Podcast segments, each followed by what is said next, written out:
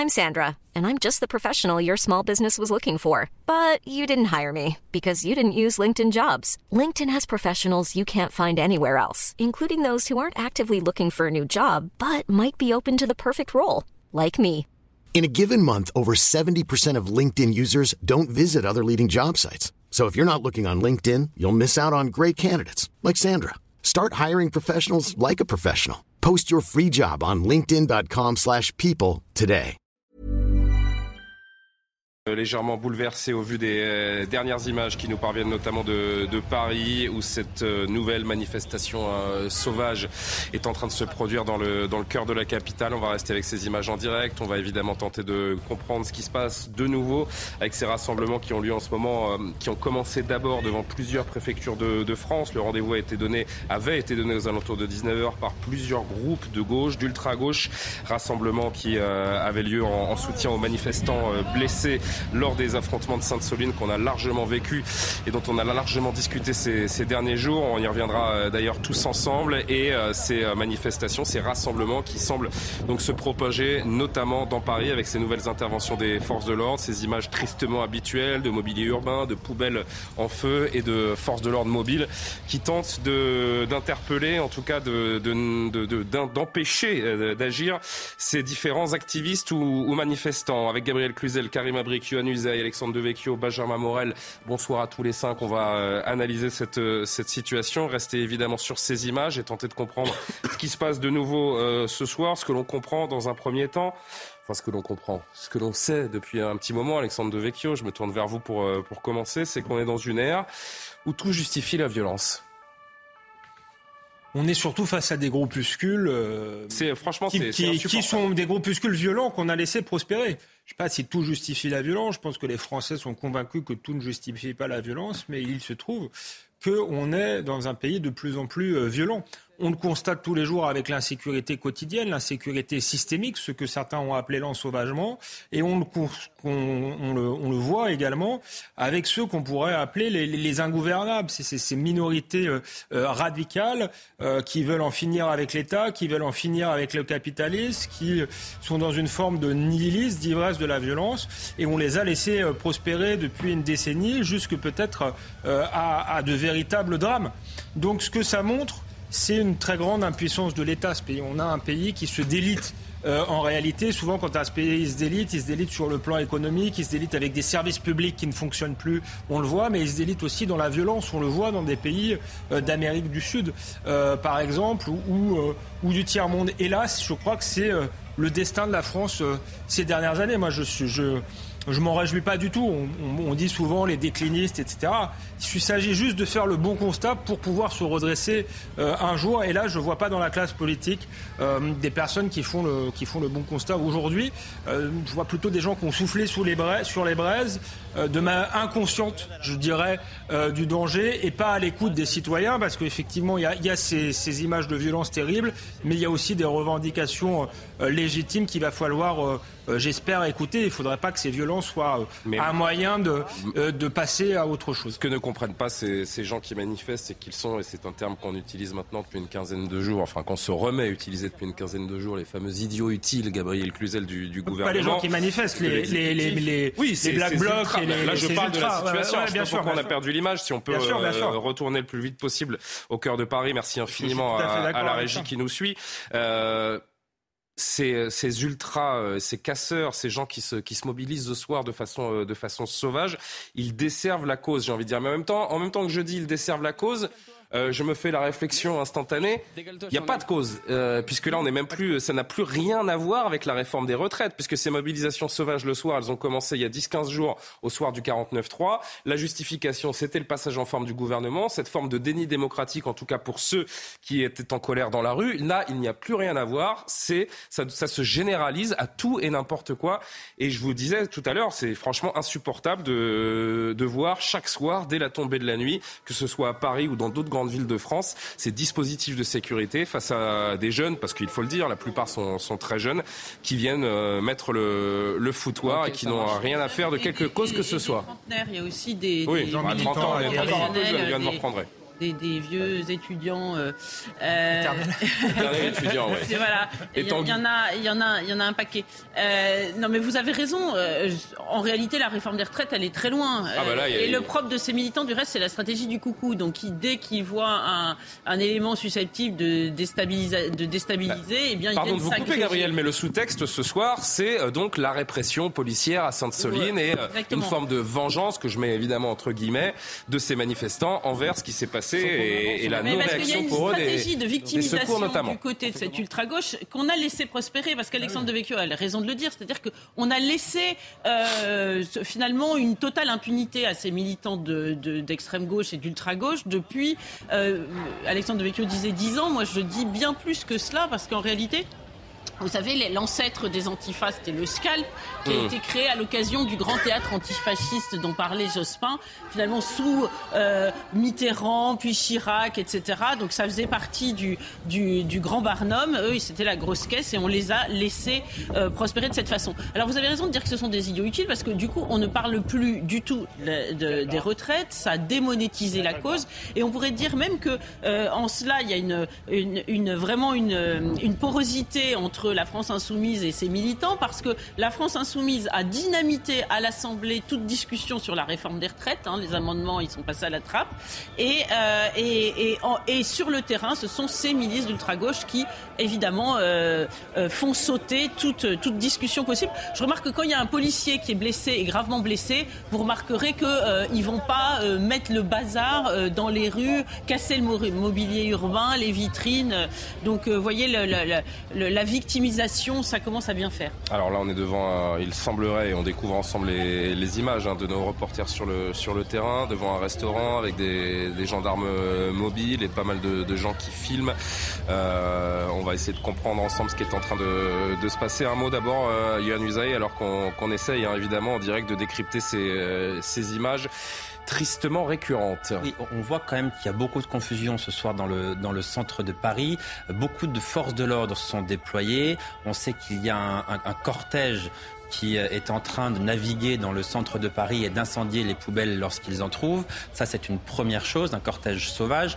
Euh, deuxième chose, le service police-justice nous confirme encore à l'instant qu'un homme a, bien euh, ouvert le feu avec un, un pistolet. Euh, euh, on ne sait pas la nature de, l'arme euh, encore apparemment. Hein, mais... Une, arme de poing en tout cas, mais il a tiré en l'air, donc il ne visait personne. Néanmoins, ce qu'on sait au moment où on se parle, c'est que cet homme, qui a, degré de plus, c'est que cet homme qui a tiré en l'air est retranché dans un appartement dans le centre de Paris euh, et que la BRI, qui est une unité d'élite, qui est la brigade de recherche et d'intervention, est en train de se positionner pour aller, eh bien, au contact de cet homme. Manifestement, c'est peut-être pourquoi il y a autant de confusion en ce moment et de tension. On le sent bien sur ces images dans le centre de Paris parce que vraisemblablement la BRI est en train de sécuriser une zone euh, assez large pour euh, tenter d'aller appréhender cet individu qui a donc utilisé une arme pour tirer en l'air. Bon, on est avec Jean-Christophe Couvi, euh, que je remercie d'être réactif et de, bien vouloir nous répondre par, vidéo. Bonsoir Jean-Christophe Couvi. Je rappelle que vous êtes membre évidemment du syndicat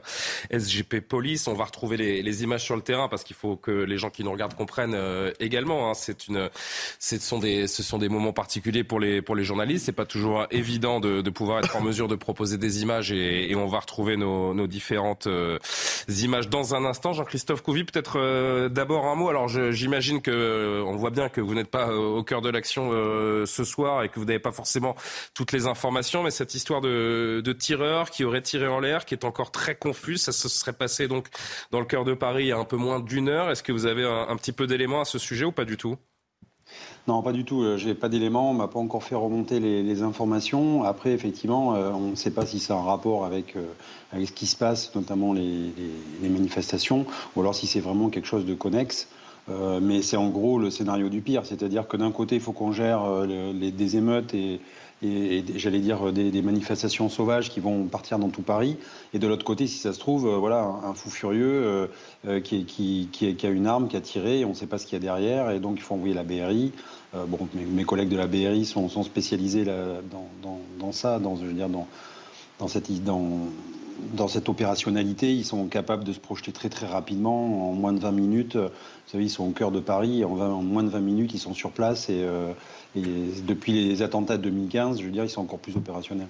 On se dit quand même, euh, Jean-Christophe Couvi, qu'il y a une forme d'impuissance euh, quand même de, pour venir à bout de ces, euh, de ces fauteurs de troubles. Ces, ces fameux rassemblements devant les préfectures, ils étaient annoncés depuis euh, plus de 24 heures. Il y avait un, très gros dispositif. Des notes du ministère de l'Intérieur avaient été envoyées au, au préfet. Les, les forces de l'ordre étaient, étaient mobilisées, sont mobilisées dans les grandes villes de France, dans les Deux-Sèvres évidemment, et puis à Paris, on le voit ce soir et on va retrouver les images, je le disais dans un instant. Comment on peut expliquer que malgré ce dispositif, malgré cette connaissance des événements et cette anticipation, on se retrouve comme ça euh, démunis avec des scènes je ne vais pas dire chaotiques, parce que ce soir, on ne peut pas encore parler d'images chaotiques, mais c'est ces images qui, sont, qui restent malgré tout absolument insupportables et ce, ce trouble à l'ordre perpétuel désormais chez nous en France. En fait, si vous voulez, c'est compliqué parce que vous êtes sur une, euh, en fait, vous êtes sur un équilibre. C'est-à-dire que là, une déclaration euh, de manifestation, les manifestations arrivent, et du coup, ils décident de partir. Sauf que même si vous ne pouvez pas les encadrer, parce que si vous les encerclez, les encadrez, tout de suite, on va crier au secours, il y a la NAS, euh, c'est anticonstitutionnel, euh, on ne respecte pas les droits humains, euh, il y a la Ligue des droits de l'homme qui va rentrer dans le, dans le jeu. Donc en fait, on voit bien qu'il y a un jeu politique de manipulation. Donc en même temps, ben, on laisse aller les, manifestants et on essaie de les encadrer, les resserrer, à un moment donné, peut-être de les interpeller. Mais on voit bien là, actuellement que c'est voilà, c'est l'anarchie. De toute façon, c'est des, spécialistes de l'anarchie. Et on ne peut pas, euh, j'allais dire, bloquer des gens alors qu'ils n'ont pas commencé à commettre des exactions. Donc là maintenant, l'histoire, c'est de, regrouper les forces de police, déjà de savoir où sont euh, ces manifestants, et petit à petit, j'allais dire, ouais, de resserrer un peu le collet et d'essayer donné de les recadrer, de les, de les enfermer et de les interpeller. Mais là, euh, en même temps, c'est des gens qui sont qui sont habitués à ces, ces, ces, émeutes urbaines, euh, qui sont habitués, on voit bien, euh, à créer quelques petits points de, de contre-feu à gauche à droite pour écarter un, maximum les forces de police. Et donc c'est compliqué, voilà. Et on est toujours encore dans cette histoire de euh, droit humain à faire des manifestations. Donc si vous voulez, on, essaie de préserver les droits tout en en même temps essayer d'interpeller les fauteurs de troubles. Euh, ce soir, il n'est pas du tout question de réforme des retraites, euh, Jean-Christophe Couvi, mais euh, cet appel donc à venger, à soutenir les, manifestants blessés, le, la toile de fond de ces, rassemblements, pardon, ce soir, ce sont les, les, répressions policières. Avant que vous répondiez sur ce sujet, je voudrais que vous voyez, sur, si vous n'avez pas déjà, si vous n'avez pas déjà eu l'occasion, cette banderole. On va interrompre le direct juste 5 secondes pour vous montrer cette banderole à Nantes parce qu'elle est très symptomatique, je trouve, et le message est sans équivoque. Cette banderole devant l'université de Nantes qu'on a pu voir euh, ce matin. Sainte-Soline, ni oubli, ni pardon, vous brûlerez comme vos camions. C'est à la police évidemment que ce message est adressé. Demain 19h, donc ce soir, devant la préfecture contre la répression, soutien au mouvement. Voilà le mot d'ordre sur une université française et ce défi lancé à la police et aux forces de l'ordre. Oui, de toute façon, depuis quelque temps, on est dans le viseur et on voit bien en fait qu'il y a tout un mouvement ultra-gauche révolutionnaire qui s'empare de tous les sujets d'ailleurs sociologiques pour essayer de raisonner, de trouver de la résonance, de l'écho. Et pour eux, c'est le grand soir. Donc euh, euh, ils essayent, de, encore une fois, d'emmener le plus de monde possible dans la, violence autour d'eux. Euh, leur unique but, de toute façon, c'est, j'allais dire, oui, c'est la révolution. Voilà, ils, récitent leur missel révolutionnaire par cœur à chaque fois qu'on essaie d'avoir un dialogue avec eux. De toute façon, on ne peut pas dialoguer quand on est enfermé dans une idéologie pratiquement sectaire. De toute façon, vous pouvez échanger des arguments, ils n'entendent rien et ils sont dans le voilà, dans le déni de, l'autorité, dans le déni de la République, et, eux, c'est l'autocratie et, la révolution. Donc c'est très compliqué, si vous voulez, de, discuter avec eux, et effectivement, c'est le problème. D'autant, Jean-Christophe, pardon de vous couper, mais pour alimenter cette discussion, la bataille, elle est vraiment en train de devenir politique entre le ministre de l'Intérieur, qui continue évidemment de vous défendre, de défendre les forces de l'ordre, et notamment la France Insoumise, la NUPES. J'ai envie de penser, enfin j'ai envie de citer plutôt Sandrine Rousseau, la députée de la NUPES, qui affirme quand même aujourd'hui que les forces de l'ordre suivent désormais un projet politique cette défiance, elle est alimentée par euh, une partie de l'échiquier politique. Mais oui, et puis, alors je suis d'accord avec vous, parce qu'effectivement, il y a, des, personnels politiques qui souffrent sur les braises, et ils voient qu'effectivement, il y a un terreau euh, à alimenter, il y a un terreau à faire grossir. Et euh, nous, encore une fois, on a beau le crier et le dire qu'on est l'ennemi de personne, on n'est pas manipulé, on est au service de la République, de la loi. On n'arrête pas on est, là pour protéger des institutions et pour que les Français vivent tranquillement.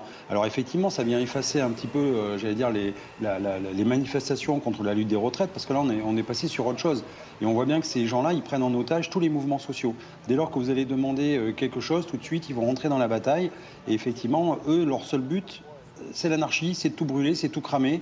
Euh, après, je vais vous dire, euh, s'ils ont vraiment envie de vivre dans des pays euh, où il y a de l'anarchie et, du communisme ou du bolchevisme, bah, écoutez, il n'y a plus le mur de Berlin. Hein. Ils peuvent aller en Russie, ils peuvent aller, ils peuvent aller j'allais dire, à Cuba, même au Salvador. Hein. Il n'y a aucun souci, on ne les retient pas. Hein.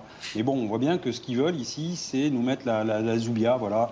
Et, nous, bah, qu'est-ce qu'on fait? On essaie, avec nos moyens démocratiques, et c'est tout à notre honneur, de résister. Et effectivement, il va falloir maintenant que l'exécutif s'empare de ce sujet parce qu'ils vont commencer vraiment à nous casser les pieds euh, de plus en plus. Et il ne faut pas que le moment se, devienne trop important. Trop important.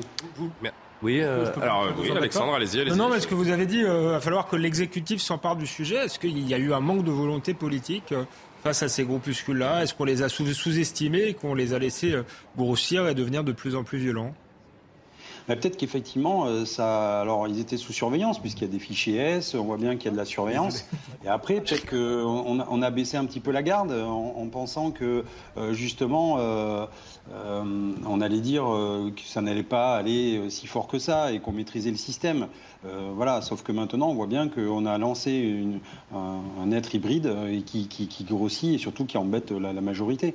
Et encore une fois, qui est là pour, pour, faire contre-feu. On ne parle plus de la réforme des retraites. Actuellement, on parle que de la violence. Et, c'est pénible parce que nous, on n'est pas dans ce combat-là. Nous, on est dans un combat euh, pacifique pour la réforme des retraites. Il y a encore des manifestations cette semaine. Euh, là, le 5, euh, le 5 avril, par exemple, à Opéra, il y aura une manifestation de force ouvrière. le lendemain, les, syndicats manifestent aussi. Enfin, voilà, on sent bien que nous, on ne veut pas qu'on nous vole ce combat. Et à côté de ça, il y a des gens qui surfent justement sur, euh, sur, sur le ras-le-bol français, j'allais dire, sur la grogne, euh, quand on sait qu'effectivement, voilà, il y a 70% des Français qui ne supportent pas cette retraite, cette réforme, il y a 90% des actifs non plus. Et donc là, on voit qu'ils voilà, souffrent sur les braises pour essayer d'attirer le plus de monde possible. Et surtout, c'est de basculer, de faire basculer un maximum de personnes dans leur lutte violente. Et c'est surtout pas, c'est le piège dans lequel il ne faut pas tomber. Il faut les laisser vraiment dans leur extrême, dans leur idéologie. Et nous, on doit rester sur notre couloir et on doit rester euh, concentré sur cette réforme. Merci beaucoup Jean-Christophe euh, Couvi euh, on n'hésitera pas à revenir vers vous. On reste évidemment attentif à ce qui se passe dans, dans les rues de Paris. Peut-être un petit mot avant de, de marquer une pause. C'est vrai que bon là, euh, je ne sais pas si on a de nouveau des, images en direct, mais il semblerait que le, maillage policier soit, soit plutôt efficace. Mais bon, c'est toujours très fragile avec l'expérience des derniers jours. Il ne faut pas trop anticiper et parler d'accalmie quand bien même sur les images c'est calme, mais on sait que des, des petits groupes peuvent, peuvent surgir ici. ici ici ou là. Benjamin, un petit mot avant de, faire la pause. Karim Abric euh, également. Des images de plus en plus inquiétantes sur, euh, sur l'état de notre pays. Ça joue, euh, ça joue sur le moral, ça joue sur l'activité économique, ça joue sur l'image de la France dans, dans, le monde entier. Bien sûr. On, est vraiment avec des, des, dommages collatéraux à plusieurs échelles hein, depuis, depuis plusieurs jours avec cette, cette base de réforme des retraites. Mais on a bien compris que ça va bien au-delà. Ça va bien au-delà et même ça dessert le mouvement. Hein. Je rejoins tout à fait ce qui a été dit par Jean-Baptiste Couvi tout à l'heure. C'est-à-dire que là, très très clairement, vous savez, le gauchisme est une forme de maladie infantile et en matière de lutte à gauche, elle a toujours desservi les luttes sociales. Et là, on est tout à fait là-dessus. Lorsque vous avez des manifestants qui euh, prennent totalement à contre-pied l'opinion sur Sainte-Soline. Lorsque vous avez cette affiche sur l'université de Nantes que vous, avez montrée, lorsque vous avez ce type de violence, eh bien, vous avez une cristallisation des Français qui jouent le parti de l'ordre. Et ça, c'est ce qui menace aujourd'hui le mouvement. Il y a une enquête diffusée par CNews aujourd'hui qui montrait que 85% des Français étaient indignés sur ces violences contre la police. Si jamais le mouvement devait, d'une façon ou d'une autre, apparaître légitimer ça, eh bien, il enterrerait tout ce qu'il a gagné sur la réforme des retraites. C'est aujourd'hui un vrai, vrai danger. Ce qui est terrible, c'est que s'il y a ces images ce soir, s'il y avait ces rassemblements devant les préfectures, c'est parce qu'il y a une instrumentalisation politique de ce qui s'est passé ce week-end à, Sainte-Soline. Et euh, j'ai envie de dire qu'il y a une partie des, des politiques qui jouent vraiment avec le feu ces derniers temps. Parce que Personne ne peut dire si euh, Jean-Luc Mélenchon, euh, Clémence Guettet ou d'autres euh, députés de la France insoumise n'avaient pas rejoint ce mouvement et appelé à, ces répressions policières. Peut-être que nous n'en serions pas là aujourd'hui, mais il y a cette alimentation qui est aussi déplorable. Oui, tout à fait. Ça contribue, en fait, cette fameuse complaisance à l'égard de la violence d'extrême gauche, quand on va même encourager la désobéissance civile et on va dire, ben, vous savez, par exemple, le mouvement pour les violences policières, on va même mettre ça d'un aura presque romantique, hein, comme quoi la cause est juste et que tout est permis. On encourage aussi, j'allais dire, une certaine violence, ou à tout le moins en ne la condamnant en ne condamnant pas cette violence-là, on on fait rien pour l'arrêter. Et ce qui est très inquiétant aussi, vous regardez ces images, c'est vrai qu'on a passé à un autre cap. On était au cours des dernières semaines dans des manifestations pacifiques. Et on avait réussi, à les syndicats aussi, à mettre un peu de côté ces éléments radicaux. Et maintenant, ils ont carrément le champ libre. Ils font peur et ils sont peut-être minoritaires, mais ils ont une puissance d'intimidation, de confusion qui est énorme, d'organisation aussi et de déstabilisation. On va marquer notre seule pause de, la soirée, se retrouver dans quelques petites minutes. On reste évidemment attentif à ce qui se passe dans, Paris. On prendra le pouls des autres euh, villes françaises. On entendra le président de la République qui s'est exprimé justement sur les violences à Sainte-Soline aujourd'hui lors d'un déplacement dans les Alpes. Pas tout de suite. Nous sommes de retour sur le plateau de Soir Info. On reprend les discussions et on vous raconte ce qui se passe en direct dans les rues de Paris juste après le rappel de l'actualité. Mathieu Devez. Des premières tensions ce soir à Paris, plusieurs feux de poubelle ont été déclenchés, du mobilier urbain a également été incendié, des cortèges spontanés se sont créés ce soir dans la capitale et plus tôt dans la soirée, des centaines de personnes se sont rassemblées devant l'hôtel de ville pour dénoncer, selon elles, les violences policières commises lors des manifestations contre la réforme des retraites et les réserves d'eau à Sainte-Soline. Près de 120 manifestations ont eu lieu devant les préfectures du pays. Le gouvernement va lever l'obligation vaccinale des soignants contre le Covid-19.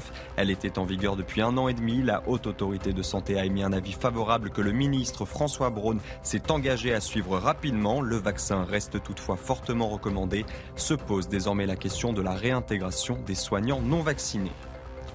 En football, Hervé Renard est nommé sélectionneur de l'équipe de France féminine, un poste vacant depuis le limogeage de Corinne Diacre le 9 mars. Hervé Renard est le double vainqueur de la Coupe d'Afrique des Nations à la tête de la Zambie et de la Côte d'Ivoire. Il aura comme mission de faire briller les Bleus lors de la prochaine Coupe du Monde organisée cet été en Australie et en Nouvelle-Zélande, puis aux Jeux Olympiques de Paris en 2024. Et nous sommes toujours euh, donc sur le plateau de Soir Info en direct à Gabriel Cluzel, Karim Abrik, Yohann Usaï, Alexandre Devecchio et Benjamin Morel. Ces images à Paris, on vous le disait, où euh, une euh, mobilisation devant l'hôtel de ville s'est éparpillée avec des éléments qui ont semé le désordre dans plusieurs rues du centre de Paris. On est avec notre reporter sur le, sur le terrain. Quelle est la situation? On voit beaucoup plus de, de policiers que manifestants. Est-ce que ça reflète la situation sur le terrain?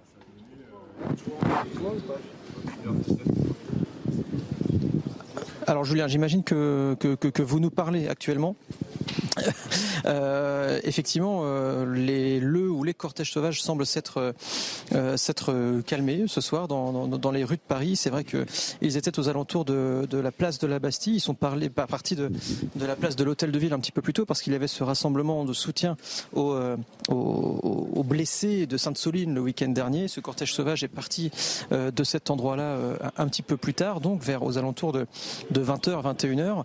Et voilà, ça a dû durer à peu près une heure, une heure et demie où euh, c'est quelques dizaines de personnes, euh, très rapides d'ailleurs dans les rues de Paris, euh, eh bien, ont incendié les poubelles, comme des images que l'on voit au final hein, depuis deux semaines désormais, quasiment tous les soirs, ont, incendié les poubelles sur leur passage occasionnant euh, effectivement des, bah, eh bien des problèmes de, circulation. Les CRS semblaient un petit peu, euh, un petit peu perdus euh, également, qui partaient un petit peu à la chasse à ces, manifestants, tout comme les pompiers qui eux étaient à la chasse au feu de poubelle.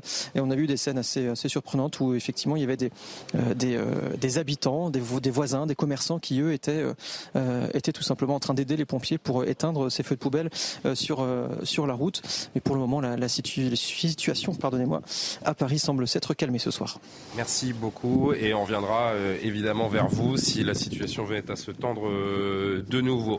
On va reprendre le cours de, notre émission tout en restant évidemment attentif à, ce qui se passe dans les, dans les rues de Paris, justement à propos des événements de Sainte-Soline qui sont la conséquence ou la cause plutôt de euh, ces rassemblements aujourd'hui. Le chef de l'État qui était en déplacement dans les Hautes-Alpes aujourd'hui a donné son avis sur les événements et ces batailles rangées auxquelles on a pu assister le week-end dernier. Il s'agit justement d'un projet qui correspond aux critères que nous évoquions tout à l'heure. On en a besoin pour euh, euh, justement avancer sur les questions d'eau. Il faut le faire avec des concertations. Elles ont eu lieu avec beaucoup de respect pour les parties prenantes. Et c'est aussi pour ça que je remercie tous nos élus de mener ce travail. Qu'il y ait des contestations, c'est une chose. Rien ne peut justifier la violence. Il y a des gens qui venaient contester et qui étaient là en famille, qui d'ailleurs à Mel, le lendemain, euh, ont tenu un moment plus festif qui n'a donné lieu à aucune aucun débordement. Mais vous avez des milliers de gens qui étaient simplement venus pour faire la guerre. C'est inacceptable. Et donc je, réaffirme mon soutien aux élus et aux forces de l'ordre. Et nos forces de l'ordre, avec beaucoup de courage, euh, ont avancé. Et ça montre bien qu'il y a chez certains une forme d'habitude de la violence qui s'installe. Il faut la combattre avec beaucoup de fermeté. Et je demande à toutes les forces politiques républicaines d'être parfaitement claires sur ce sujet. Il n'y a rien qui justifie la violence dans une société démocratique. Et Benjamin Morel, les polémiques, c'est vrai que depuis ce week-end, elles se, elles se multiplient, elles sont alimentées également par une partie de l'échiquier politique, polémique sur l'intervention des secours, polémique sur l'utilisation de certaines armes également depuis euh, quelques heures. Ce climat politique et social ne cesse de se tendre, que ce soit les retraites et d'autres sujets comme les bassines. Oui, on danse sur un volcan, hein, parce que là, pour l'instant, on a grosso modo une adhésion aux institutions. On discute beaucoup, 49 alinéa 3, etc. Mais les institutions au sens propre, c'est-à-dire notamment la police, la justice, les services publics, l'État, sont encore respectés majoritairement et par les manifestants et par les Français. Il y a, de la part d'une partie de la classe politique, une volonté que ça craque. Heureusement, pour l'instant, j'évoquais tout à l'heure l'enquête pour votre chaîne, ça ne craque pas. Néanmoins, il faut faire extrêmement attention parce que cette adhésion, eh elle est toujours fragile, elle est toujours remise en cause. Donc, il faut là-dessus que très très rapidement, on ait un dialogue social. Là, Emmanuel Macron joue le parti de l'ordre. C'est une façon, évidemment, de jouer à la fois sur le pourrissement et le ralliement d'une partie des Français. Mais il faut aujourd'hui tendre la main aux syndicats. Il faut qu'on ait un dialogue social. Et si jamais on est encore dans un dialogue de sourds d'ici une semaine, il y a un risque, en effet, que peu à peu, eh bien, ce pays se craquelle là où euh, le, bras de fer est, le, plus, euh, le important, le plus préoccupant, c'est sur cette fameuse euh, cette fameuse intervention des, euh, de secours qui aurait été empêchée selon les militants euh, sur place. Tout cela est démenti, que ce soit par le SAMU, euh, par la préfecture, par le ministère de l'Intérieur. On va rappeler une chose quand même, Gabriel Cluzel, qui paraît évident, mais bon, qu'il semble bon de rappeler, puisque certains croient à cette thèse, le pouvoir n'a aucun intérêt à ce qu'un drame pareil survienne. ça alimenterait évidemment une colère qui est déjà difficile à contrôler. Non, mais évidemment, et on sait très bien qu'aujourd'hui, ce qui paralyse l'action, parce que sur un plan euh, technique, c'est. Les casseurs avaient des machettes, hein, des bombes incendiaires, des cocktails euh, Oui, mais il pourrait encore être, sur un plan euh, purement technique, être empêché d'agir par les forces de l'ordre, mais les forces de l'ordre sont, sont, paralysées. Hein. Alors, on a parlé longtemps du, du, du syndrome Malik Ousekine, mais c'est vrai qu'il y a la peur toujours de, d'avoir de, ce genre d'événement. Donc, évidemment qu'ils ne l'ont pas provoqué, ça tombe sous le sens, mais on suit toujours le narratif de la gauche. Et ça, ça a toujours été le cas. Moi, je suis quand même effaré de voir Jean-Luc Mélenchon qui dit très sérieusement, et bon, voilà, on a à peine protesté, euh, qui dit oui, ils étaient venus se promener dans les champs. Vous voyez, c'était la petite maison dans la prairie, Laura mmh. avec ses petites nattes qui gambadaient dans les champs. Mais vraiment, on nous prend. C'est pas tout à fait ce qu'on a vu. Non, mais voilà, et ben, il c'est bien ce qu'il a raconté. Nous sommes d'accord. Ici, il n'y avait pas eu la répression voilà, et s'il n'y avait pas eu la police, ce serait une balade dans les champs. D'ailleurs, si, si, voilà, si les portes n'étaient pas fermées, les voleurs n'auraient pas à les forcer, etc. Bah, etc. C'est un, un, narratif que, que l'on peut tirer euh, à l'infini. Mais là où euh, ce que nous raconte, pardon, sauf son respect, euh, Emmanuel Macron et du flanc, c'est que c'est pas vrai. Il n'y a pas, il a pas réellement de fermeté contre ces, ces militants d'extrême gauche. Il envoie au carton les forces de l'ordre, hein, qui euh, sont vraiment euh, de la à hein, si j'ose dire. Mais euh, en réalité, on sait qu'il y a deux viviers auxquels personne ne touche, deux viviers qui soutiennent ces militants d'ultra-gauche, les universités mais comment les présidents bah, On a vu la, la banderole à Nantes hein, tout ah bah à l'heure lorsqu'on était avec Bordeaux a été dévasté. Enfin, c'est une, c'est une horreur. Hein. Rennes également. Euh, donc, on, on, voit bien qu'il y a un, euh, tout un écosystème d'ultra-gauche là-bas qui protège les militants dans ces universités. Et puis, il y a la caisse médiatique qui est très, très euh, favorable à l'ultra-gauche. Quand, quand euh, c'est le, le, le, bazar total, c'est l'horreur, ils disent il y a des tensions, il y a des petites tensions, vous voyez Donc, c'est... Une complaisance médiatico-politique revanche, les, alors, les, tout ce qui est autour des violences policières, c'est grossi euh, euh, de façon extravagante. Donc c'est vrai que euh, tant que ces deux pôles-là, finalement, on n'aura pas osé frontalement s'y opposer, il ne se passera rien. L'ultra-gauche continuera de prospérer. Un dernier mot là-dessus, et on avancera sur le déplacement du chef de l'État. L'ultra-gauche n'a plus aucune limite? Pour abandonner dans ce sens, oui, mais les propos du chef de l'État, justement, il ne nomme jamais euh, l'adversaire. Il dit il y a des gens violents, il y a des gens qui sont tentés par, par la violence, comme si c'était euh, les simples manifestants ou les Français. Et pendant ce temps-là, pardon de vous couper, pendant ce temps-là, dans un récent sondage qu'on vous a montré il y a 3-4 jours, je crois, il y a quand même 15% des Français interrogés qui estiment que la violence euh, peut être légitime pour faire reculer l'État. Donc tout ça s'alimente. Hein, tout ça s'alimente, mais, mais, mais je, je, pense que le, le, président de la République gagnerait euh, à nommer euh, l'adversaire. Vous imaginez, ça aurait été le, l'ultra-droite ou l'extrême droite. Euh, je pense qu'on ne se serait pas gêné pour les pointer du doigt. D'ailleurs, on parle d'un espèce de terrorisme d'ultra-droite personnellement, euh, j'ai jamais vu euh, en action. Je dis pas qu'il y a quelques pieds dans un sous-sol qui n'y pensent pas, euh, mais on les a pas vus. Il aurait peut-être fallu voir le, mettre les moyens de l'État sur ces groupes-là, les dissoudre euh, avant tout ça. Donc oui, euh, j'abonde, il y a une complaisance. Et là encore, dans le discours d'Emmanuel Macron, il y a une forme d'ambiguïté parce qu'on a l'impression que c'est un soulèvement populaire contre l'État. Non, ce sont des gens organisés qui ont un projet et qu'il faut nommer. Il faut nommer aussi d'ailleurs Jean-Luc Mélenchon, qui est lui aussi complaisant, ambigu et qui souffle sur les bras. On refera un point sur ce qui se passe dans Paris dans quelques instants. Pour l'instant, selon nos reporters sur le terrain, la, tension est redescendue. Donc on va en profiter pour tirer le fil de, notre émission tout en restant euh, attentif. Il y avait ce comité d'accueil bien déterminé donc, qui attendait le président Macron aujourd'hui à Savines-les-Bains précisément où il venait présenter le plan haut. De plan haut, finalement, on en parle peu parce que c'est tout le reste qui nous accapare, Yohann hein, le chef de l'État qui a voulu montrer qu'il pouvait encore se déplacer dans le pays, même sous haute surveillance policière. Regardez avant de l'entendre ce comité d'accueil qui attendait le président de la République.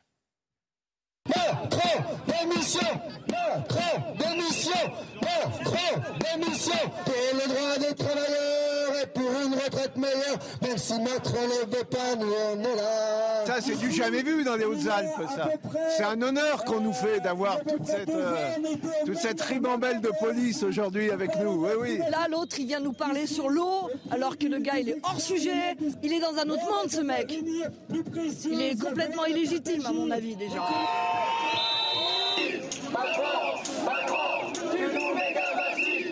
C'est de plus en plus compliqué pour Emmanuel Macron de se déplacer en France quand même. Hein. Euh, alors d'abord le fait... Il était sous de protection, hein, évidemment. Euh, personne n'est venu en face à face avec le chef de l'État, mais les déplacements sont de plus en plus compliqués déjà, il s'est déplacé. Non, mais le seul, le seul objectif de ce déplacement. C'est vrai. Commençons par le commencement. non, mais pardon, vous rigolez, vous rigolez. Il a quitté le palais. Non, mais oui, vous, vous rigolez. Mais le seul objectif de ce déplacement, c'était pas d'aller parler de l'eau. C'est la première ministre qui devait le faire. Le seul objectif de ce déplacement, c'est précisément de montrer qu'il est encore en capacité de se déplacer. Voilà, voilà l'objectif de ce déplacement. C'est la bonne nouvelle du jour. Alors, Emmanuel Macron se déplace. Oui, parce que vous... il est en marche. Il, il ne l'avait pas fait. C'est une renaissance. Pardon. Il ne l'avait pas fait depuis deux mois. Il n'était pas allé en région depuis euh, deux mois. Euh, on disait beaucoup sur ce plateau, d'ailleurs, on disait qu'il n'était plus en capacité de le faire, etc. À grand renfort, effectivement, euh, de dispositifs de sécurité, il a voulu montrer qu'il pouvait toujours aller sur le terrain. il ne va pas à la rencontre des Français, on l'a bien vu. il ne prend pas de bain de foule, il ne va pas à la rencontre des manifestants. Donc il est arrivé, il s'est posé en hélicoptère. Voilà, la prise de risque était quand même minimale, pour ne pas dire nulle. Néanmoins, il, est arrivé en, hélicoptère, effectivement. L'Elysée dit que c'est parce qu'il y avait trop d'heures de route, etc. Bon, compte tenu de la situation, euh, évidemment, le risque, c'était que le cortège présidentiel soit bloqué. Enfin, un peu ce qui aurait pu se passer avec l'arrivée du roi Charles en France, par exemple. Donc, évidemment, prise de risque euh, nulle, euh, sécurité maximale, ce qui fait qu'évidemment, ce déplacement s'est bien placé. Mais encore une fois, le but, c'était de montrer qu'il pouvait le faire. Deuxième but de ce euh, déplacement, c'était de montrer qu'il est passé à autre chose, le président.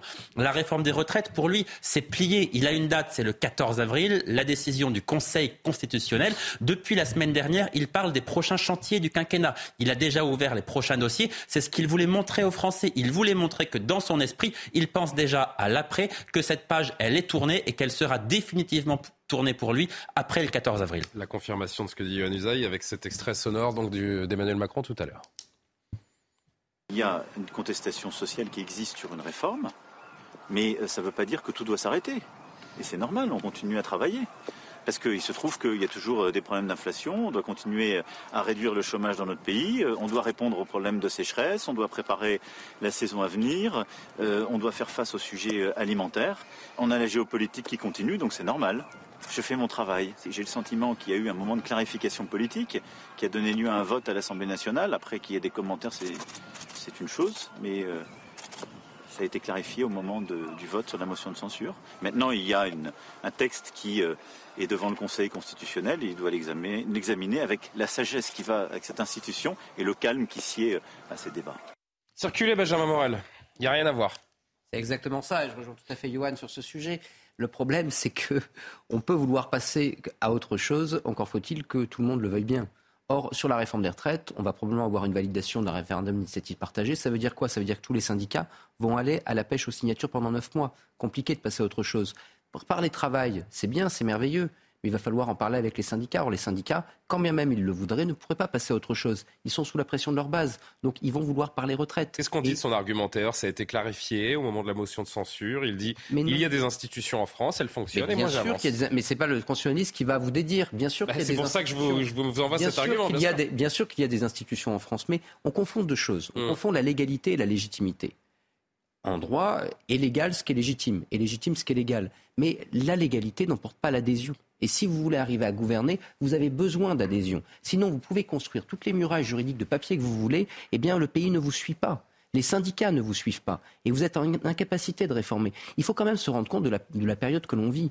On a un président qui fait comme si de rien n'était, alors que vous avez des gens dans la rue, une opinion cristallisée contre lui, un record d'impopularité, et plus grave, et probablement la seule fois réellement sous la Ve République, eh bien, une majorité qui ne suit plus les images de, euh, des députés de la majorité qui ne sont pas là le jour de la motion de censure, ces images, elles sont terribles. Aujourd'hui, il n'y a plus de majorité. Emmanuel Macron, en réalité, a assez peu de pouvoir en droit. Là encore, je fais mon juriste. Il mmh. n'a du pouvoir que parce qu'il a une majorité qui le suit, et cette majorité ne le suit plus. Donc on a un président qui fait mine que tout va bien, qu'il a encore le pouvoir, alors qu'aujourd'hui, non seulement tout ne va pas bien, mais en plus, il est impotent, et il ne lui reste rien d'autre qu'à parler à Pif le chien. Je rappelle qu'il a livré son interview à, Pif Magazine. Pif qui est un chien, en effet, vous faites bien de le rappeler. Euh, comment est-ce qu'on reprend la main quand on n'arrive pas à faire passer la plus importante de, ces réformes? C'est euh, tout le, nœud du problème pour Emmanuel Macron en ce moment. mais déjà, il devait sortir parce que je, je le disais sur ce plateau, on avait l'impression qu'Emmanuel Macron était c'était mon point de vue, c'était pas seulement le, le Johan, mais j'avais l'impression que c'était le président fuyant. Il était où à l'international, un peu partout. là, il va partir pour la Chine, là. Hein? Oui, c'est ça. donc, ce symbole aujourd'hui, c'était quand même de montrer, d'envoyer une communication qu'il est déjà dans d'autres affaires, c'est important, il est calme, hein, le ton posé. Et d'ailleurs, il veut envoyer l'image que euh, distiller, je vous dirais, cette idée que cette contestation, au fond, elle est très radicale et la voix de la sagesse, parce qu'il le dit lui-même dans, ses mots, hein, quand il dit euh, ça va passer au Conseil constitutionnel, ça va prendre le calme, la sagesse. Donc, il envoie le message que, oui, lui, il est la voix de la sagesse et quand on le suit, on, on choisit cette voie-là et on ne choisit pas justement le chaos, la violence. Et ça, c'est ce qu'on retrouve si, on, si, jamais on s'oppose à lui. Alors, je pense qu'il voulait envoyer ce, ce, message. Il a réussi quand même. Euh, mais cela dit, combien de fois il pourra sortir sans avoir euh, hein, une horde de Français qui vont le contester?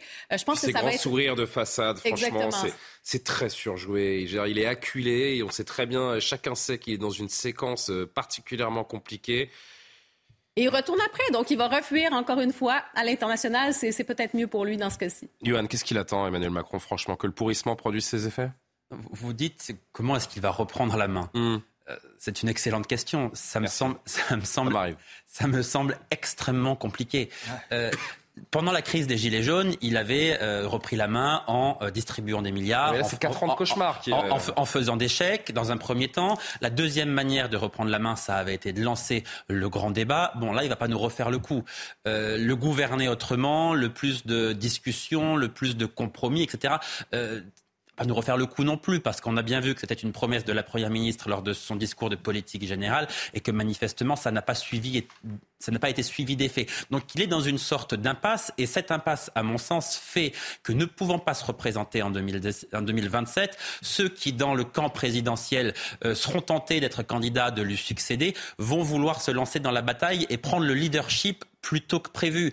Donc non seulement il est affaibli politiquement sur le plan intérieur, sur le plan, euh, je ne vais pas dire institutionnel, mais effectivement il n'y a plus de majorité, etc. Mais en plus, il risque d'être affaibli dans les prochains mois par ceux qui voudront prendre sa suite et qui seront peut-être tentés euh, eh bien, de se démarquer un peu du président de la République. Donc à l'évidence, les quatre prochaines années pour lui seront très compliquées. Écoutez quelques manifestants qui venaient justement accueillir le chef de l'État aujourd'hui à Savine-les-Bains.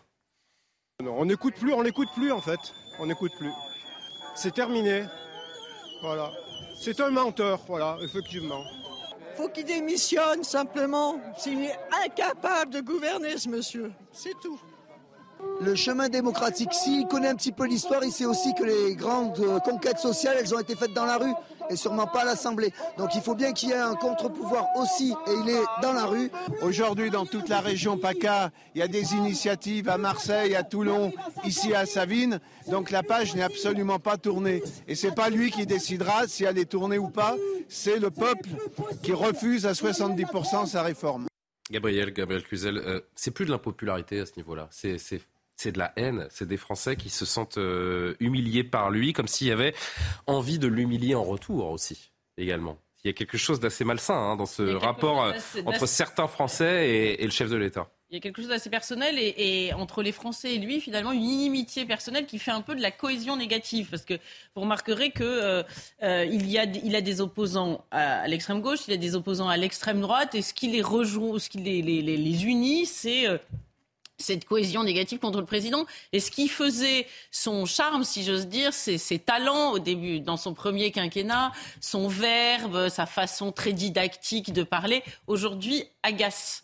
Euh, parce que euh, elle est prise comme une façon de manipuler et, et, ce qui autrefois pouvait être euh, lénifiant et agit au contraire comme un, comme un concurrent sur, le, sur, sur la colère.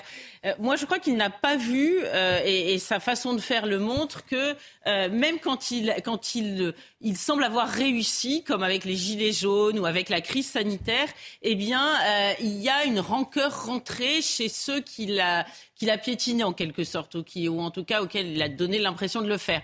Et, et, il y a une sédimentation des rancœurs, et aujourd'hui, avec les retraites en plus, ça fait beaucoup. Donc là, imaginez qu'il va pouvoir écarter ça du revers de la main en disant c'est bon, je siffle la fin de la récréation, vous êtes bien amusés, mais maintenant on passe aux choses sérieuses. J'ai dit c'est comme ça et c'est pas autrement. Ça va être quand même compliqué. je, suis tout à fait d'accord. Je pense que c'est une forme de, retour euh, du refoulé. Et ça va être d'autant plus compliqué pour lui que non seulement il n'a pas de majorité, ce qui est inédit dans la, la Ve République, euh, mais c'est quelqu'un qui a refusé de s'entourer de, de poids lourds, qui aurait pu gouverner avec lui, prendre les coups euh, avec lui. Son narcissisme a fait qu'il s'est entouré de techno absolument pas politiques, donc il est en première ligne et on voit bien que la colère, elle se cristallise effectivement autour de sa personne, au-delà même euh, de la réforme en elle-même. Donc on a un roi qui est nu, qui est la cible aujourd'hui pour le, peuple français.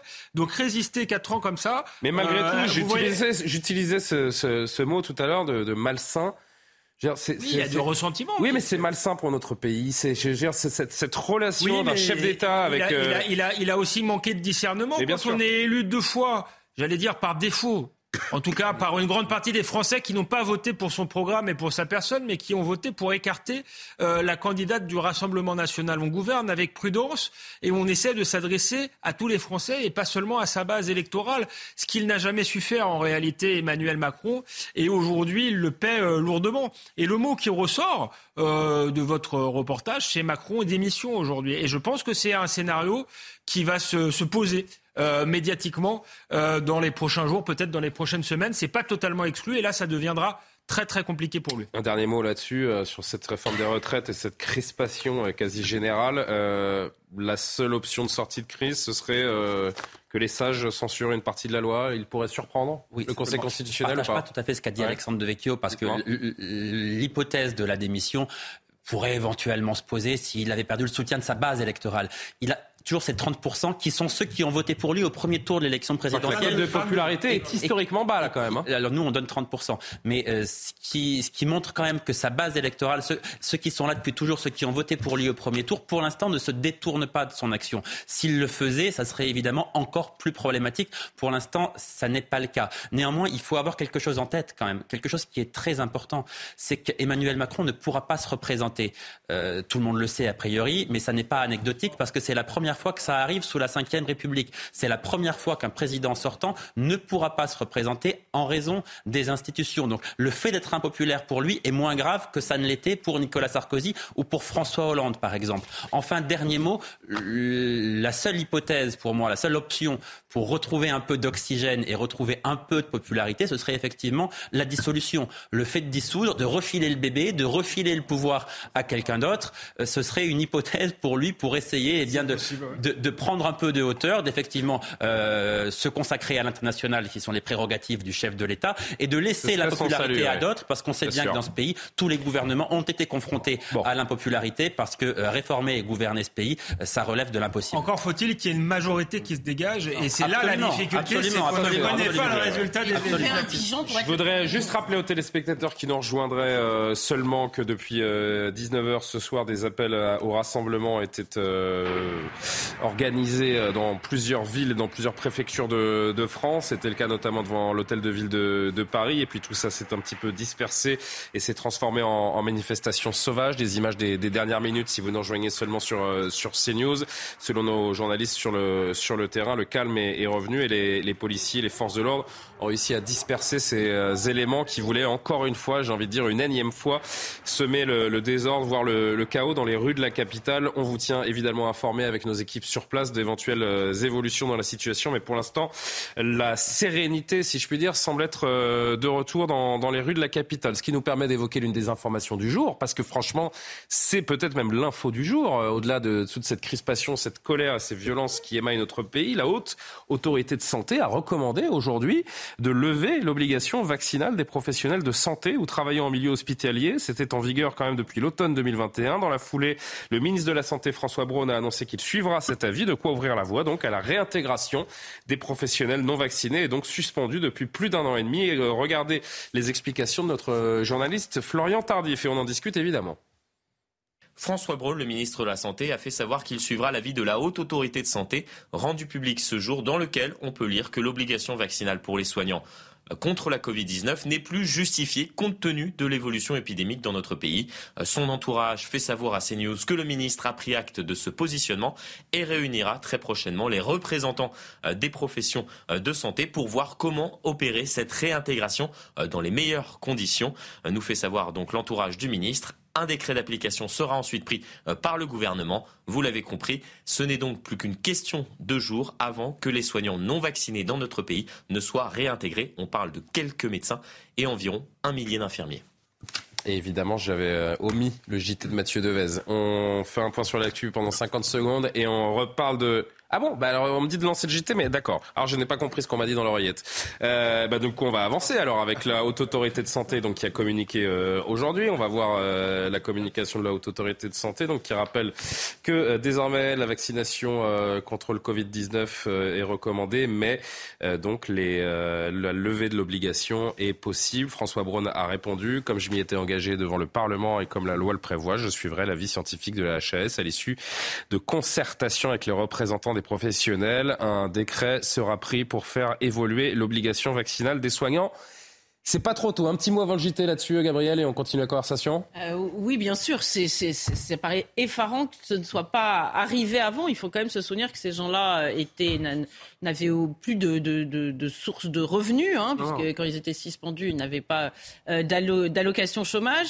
Euh, c'est des gens qui manquaient au système hospitalier, qui quand même pas, euh, qui est exsangue sur ce plan-là. Hein. On peut pas dire que ce soit superflu d'avoir des soignants supplémentaires. Euh, et puis, il était urgent de le faire parce que beaucoup, et on va, enfin, un certain nombre d'entre eux, en tout cas, on va peut-être le mesurer à ce moment-là, euh, eh bien, se sont réorientés, euh, ont, changé de, de voie. Euh, il y a des, des aides-soignants qui sont allés faire une reconversion pour être commerçants, etc. Euh, parce qu'ils ils ont pris ça comme une énorme violence. Euh, et, vous savez, euh, c'est pas un sujet, encore une fois, tout à fait indépendant de celui précédent, parce que euh, il est évident que cette violence à l'endroit des soignants, mais aussi toute celle qui a présidé à la gestion du Covid, eh bien, euh, elle ressort aussi euh, actuellement. Euh, elle vient se rajouter à, à, la rancœur contre les retraites. C'est intéressant. En effet, il faut lier ces différents sujets. Vous avez raison de le faire. On va poursuivre la conversation. Mais donc, Mathieu Devez est en poste pour le rappel de l'actualité. À tout de suite. Paris a encore été ce soir le théâtre de plusieurs tensions. Des feux de poubelle ont été déclenchés, du mobilier urbain a également été incendié. Des cortèges spontanés se sont créés dans la capitale et plus tôt dans la soirée, des centaines de personnes se sont rassemblées devant l'hôtel de ville pour dénoncer, selon elles, les violences policières commises lors des manifestations contre la réforme des retraites et les réserves d'eau à Sainte-Soline. Près de 120 manifestations ont eu lieu devant les préfectures du pays. L'Assemblée nationale a adopté ce soir une régulation du marché des influenceurs. Le texte vise à mieux encadrer les pratiques commerciales controversées sur les réseaux sociaux.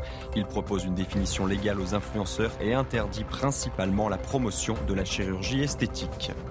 Quatre mineurs ont été reconnus coupables de l'agression du jeune Yuri. Ils ont été condamnés aujourd'hui à des peines de 6 à 30 mois d'emprisonnement par le tribunal des enfants. Le 15 janvier 2021, le collégien de 14 ans avait été roué de coups de pied, de poing et de marteau sur la dalle Beaugrenelle à Paris. C'est intéressant ce que disait Gabriel Cluzel euh, il y a un instant parce que c'est vrai que Karim Abrik, toute une partie de la population euh, non vaccinée ou qui soutenait d'ailleurs des soignants euh, s'est sentie marginalisée et a basculé en effet dans une forme d'antisystème et, et le geste, à savoir la réhabilitation de ces soignants, arrive probablement un peu tard. Oui, tout à fait. Et je pense que globalement, quand on pense à cette fameuse gestion de la COVID, ça a été une épreuve collective, mais ça a révélé aussi les failles de notre société. Et on parle de ces fractures sociales. Ça a encouragé, hein, ça, je pense que d'avoir euh, collectivement, même politiquement, on a vraiment un examen de conscience à faire sur cette façon d'avoir géré les choses, cette façon de catégoriser la population, de catégoriser certains groupes qui, pour différentes raisons, à tort ou à raison, avaient certaines réticences sur la façon de gérer la crise, sur les vaccins ou quoi que ce soit. Et on paie encore le prix aujourd'hui de ces fractures sociales, de ce délitement, de ce lien social. Et il y a une colère qui s'exprime. Et j'ai l'impression qu'au cours des dernières semaines, on le voit, hein, on a l'impression que, que la France se purge de cette révolte de cette colère accumulée au cours des dernières années. C'est ce qu'on observe. Euh, Johan, le président de la République n'a donc plus envie d'emmerder les non-vaccinés. C'est la nouvelle du jour aussi. Manifestement non, mais en l'occurrence. Il a montré une grande, un grand mépris envers une partie de la population et ça va laisser des traces là aussi. Il a affiché, il a affiché certainement beaucoup de certitudes. Euh, c'est vrai, et on a toujours dit d'ailleurs que quand le moment serait venu de tirer le, bilan de cette crise, il faudrait être critique et il y a beaucoup de critiques à formuler. C'est vrai. Après, euh, je rappelle quand même une chose importante, c'est que euh, c'est l'autorité, la haute autorité de santé qui ne voulait pas réintégrer les soignants. Le politique a suivi. Il aurait pu faire différemment, c'est vrai, mais le politique a suivi. Mais je vous rappelle quand même une chose importante. je vous rappelle que... toute l'Europe a réintégré les soignants avant la France. Mais hein. moi, je vous rappelle une chose aussi importante, c'est que euh, c'est qu'une grande majorité des chefs de service, notamment, étaient aussi opposés à ce que des soignants non vaccinés travaillent dans leur service. Les médecins eux-mêmes disaient non, les non vaccinés, on n'en veut pas dans nos services à l'hôpital. Pardon. Ce n'est plus sanitaire. Mais évidemment, mais évidemment, le, politique a toujours la décision finale. Mais le fait de s'appuyer là sur la haute autorité de santé, ça ne me semblait pas quelque chose d'absolument extraordinaire. Mais encore une fois, rappelons que les, les, médecins, en très grande majorité, disaient il n'est pas question pour nous de faire venir dans nos services des personnes qui ne sont pas vaccinées. Donc là, il y avait quand même une, sorte d'unanimité. À partir du moment où nous avons compris que le vaccin ne protégeait pas contre la transmission, quand bien, quand bien même, évidemment, on le rappelle, puisqu'il faut toujours prendre cette précaution, et elle est juste et factuelle, il nous protège contre oui, mais je vous rappelle, grave. Contre la transmission, il ne nous protège pas. Cette obligation, elle est dépassée depuis bien longtemps. Bah, le bon sens fait que. Alors, euh, Johan Usaï dit la haute autorité de santé. Il y a une différence entre Johan Usaï et moi, c'est que moi, je ne crois pas du tout aux autorités indépendantes dans ce pays. Je pense qu'il y a beaucoup de politiques, y compris chez les, les experts. médecins demandaient aux professeurs de service, ils n'en voulaient pas. Alors, les chefs de service, c'est une autre chose. Eh Après, il y a ceux qui viennent sur les plateaux et les autres.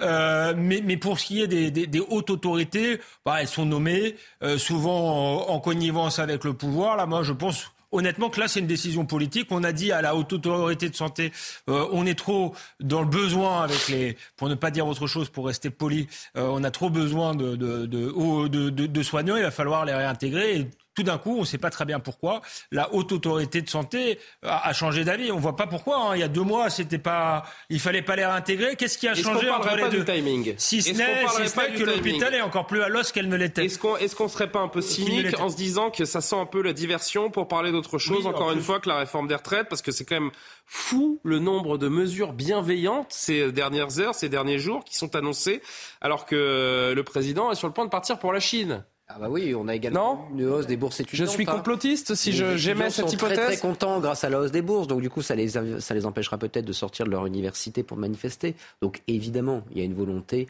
pas d'arroser, mais en tout cas d'avoir une stratégie qui est une stratégie de contentement sur d'autres dossiers. Ça permet de faire de la diversion médiatique et ça permet également, eh bien, de réussi, hein, regardez, on est en train quelques catégories. Après, sur ce sujet-là, si vous voulez, il y a une question de légitimation de la décision. On a un pouvoir qui, grosso modo, a eu du mal à assumer des décisions, sauf à quelques moments très précis, comme le déconfinement en janvier 2021, je crois, euh, a eu du mal à assumer des décisions politiques comme étant politiques. Il a toujours eu besoin de se retrancher derrière des autorités de santé, derrière le conseil scientifique, etc.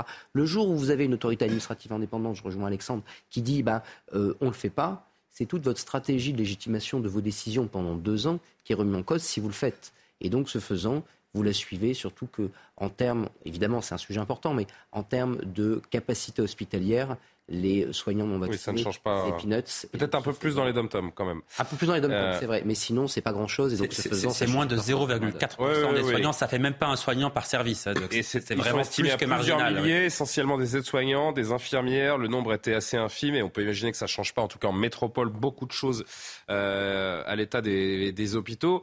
Après, je peux me faire le défenseur de Yuan Usaï également. Il n'a pas besoin de moi. Hein. C'est un, un, grand garçon. Mais c'est vrai que si on prend euh, son argumentaire, au-delà des chefs de service, même le fait de refuser un règlement sanitaire pour un médecin, pour un soignant, c'est pas terrible. Moi, à l'époque, à l'époque où, euh, où la polémique était, était la plus grande, c'est vrai que de me dire bon, ben, je vais, je vais aller à l'hôpital, un soignant qui refuse d'être vacciné, je me dis bah, c'est quand même, c'est quand même étrange. ça mériterait peut-être une suspension. Vous trouvez pas que dans un pays où il y a si peu d'autorité, où on brûle les poubelles depuis 15 jours n'importe comment, où les gens qui ont fait ça, qui ont tapé sur les flics, vont ressortir de prison euh, quand ils auront été en garde à vue pendant même pas 24 euh, heures. Est-ce que dans un pays qui est aussi faible que ça, vous trouvez pas qu'on a été quand même un peu dur longtemps euh, avec eux? Fort avec les faibles, euh, les Suspension du salaire, enfin c'est les, les, seuls. On aurait pu au moins leur donner le, euh, le, le, chômage en attendant quelque chose. Donc euh, effectivement, ça donne l'image, moi je trouve, ça a trop duré. d'un gouvernement qui fait de l'autoritarisme quand c'est facile et qui n'a pas d'autorité réelle. Et d'ailleurs, c'est parce qu'il n'a pas d'autorité réelle qu'il est obligé de faire de l'autoritarisme. Même au pire de la crise, il ne fallait pas obliger les soignants à se faire vacciner En réalité, si le gouvernement avait de l'autorité, avoir de l'autorité, c'est justement avoir de l'autorité. De la légitimité, c'est être capable de convaincre euh, et d'être suivi par, euh, par, par, par, son peuple, par, euh, par, par ses citoyens. Et le problème du gouvernement, c'est qu'il n'a pas été en capacité de créer les conditions de confiance. Dernier mot, Johan. Je vous rappelle aussi quand même qu'il y a un certain nombre de... Ça fait beaucoup de choses que vous me membres du gouvernement. Oui, parce que c'est important, pardon, parce que là, on parle un peu avec des arguments. Bon, mais ce que je veux... Non, mais il y a, un, il y a, plusieurs membres du... Sympa. Il y a, il y a plusieurs membres du gouvernement. le café du commerce. il y a plusieurs membres du gouvernement qui se sont retrouvés devant la Cour de justice de la République aussi. Et ça, quand vous dirigez ce pays, vous l'avez aussi nécessairement en tête parce que euh, les ministres de la Santé qui ça sont... de conséquences, je crois, jusqu'à présent. Oui, d'accord, mais bon... Quand Pour Agnès Buzyn, ça a fini avec une Légion d'honneur, hein, si, je, si je ne m'abuse. Non, d'accord, mais elle a quand même été... Et elle, a, elle a passé des mois extrêmement difficiles ah devant la Cour de justice de la République. Oh et quand... oui, non, mais vous pouvez dire la pauvre, pardon. je crois que là, il faut mais... arrêter quand même. Hein, non, mais je, je, je, je, crois que maintenant... Quand moi, je bien pleurer sur beaucoup de monde, mais pas sur Agnès Buzyn. Mais non, mais, je, euh, je, crois que quand vous gouvernez ce pays, maintenant vous avez en tête que si vous ne prenez pas les bonnes décisions et que vous mettez en danger la vie d'autrui, vous pouvez être poursuivi. Et peut-être les ministres de la Santé se sont-ils dit aussi euh, attention, parce que si un patient est contaminé à l'hôpital par un infirmier ou un médecin qui n'est pas vacciné, on va peut-être se retourner contre moi et c'est moi plus qui aucune décision politique. mais ça, on est comme ça. Eh bien, eh bien c'est le risque. éventuelle poursuite. C'est le risque. judiciarisation de la vie. C'est le risque de la judiciarisation de la vie politique. On en a plusieurs fois pointé les dangers sur ce plateau et je crois que là, ça en est un bon exemple. Bon, en tout cas, euh, si vous voulez aller vous faire soigner euh, par des non-vaccinés, vous pourrez bientôt. Non, mais un jour, il faudrait quand même faire l'inventaire de toutes les, les, les, les, violences un peu arbitraires, hein, puisque c'est à la mode ce mot violence, euh, pendant cette crise sanitaire. Vous voyez, moi, je pleure pas sur le sort d'Agnès Buzyn, mais je pleure sur le sort de ceux qui ont dû enterrer leurs vieux parents. J'ai pas dit que je pleurais sur son sort, voilà, c'est une réalité. Comme, comme, des chiens, quoi, voilà, il faut le dire, dans des sacs qui ont même pas pu les voir. Il y a quand même une gestion qui a été, un hygiénisme fondamentaliste qui a, qui a été incroyable au cours de cette crise et qui a laissé des traces au-delà même du problème des soignants euh, non vaccinés. Bon, on avance. Et euh, un autre sujet, aucun rapport, les chiffres publiés hier par le Figaro sur euh, la délinquance en France. Une ville arrive dans les hauteurs du classement, c'est Sainte en Charente-Maritime, une cité très calme en apparence, mais qui est pourtant frappé de plein fouet par des euh, multiplications de faits de violence et des blessures suite à des agressions. Explication sur place, Antoine Estève, Jérôme Rampto.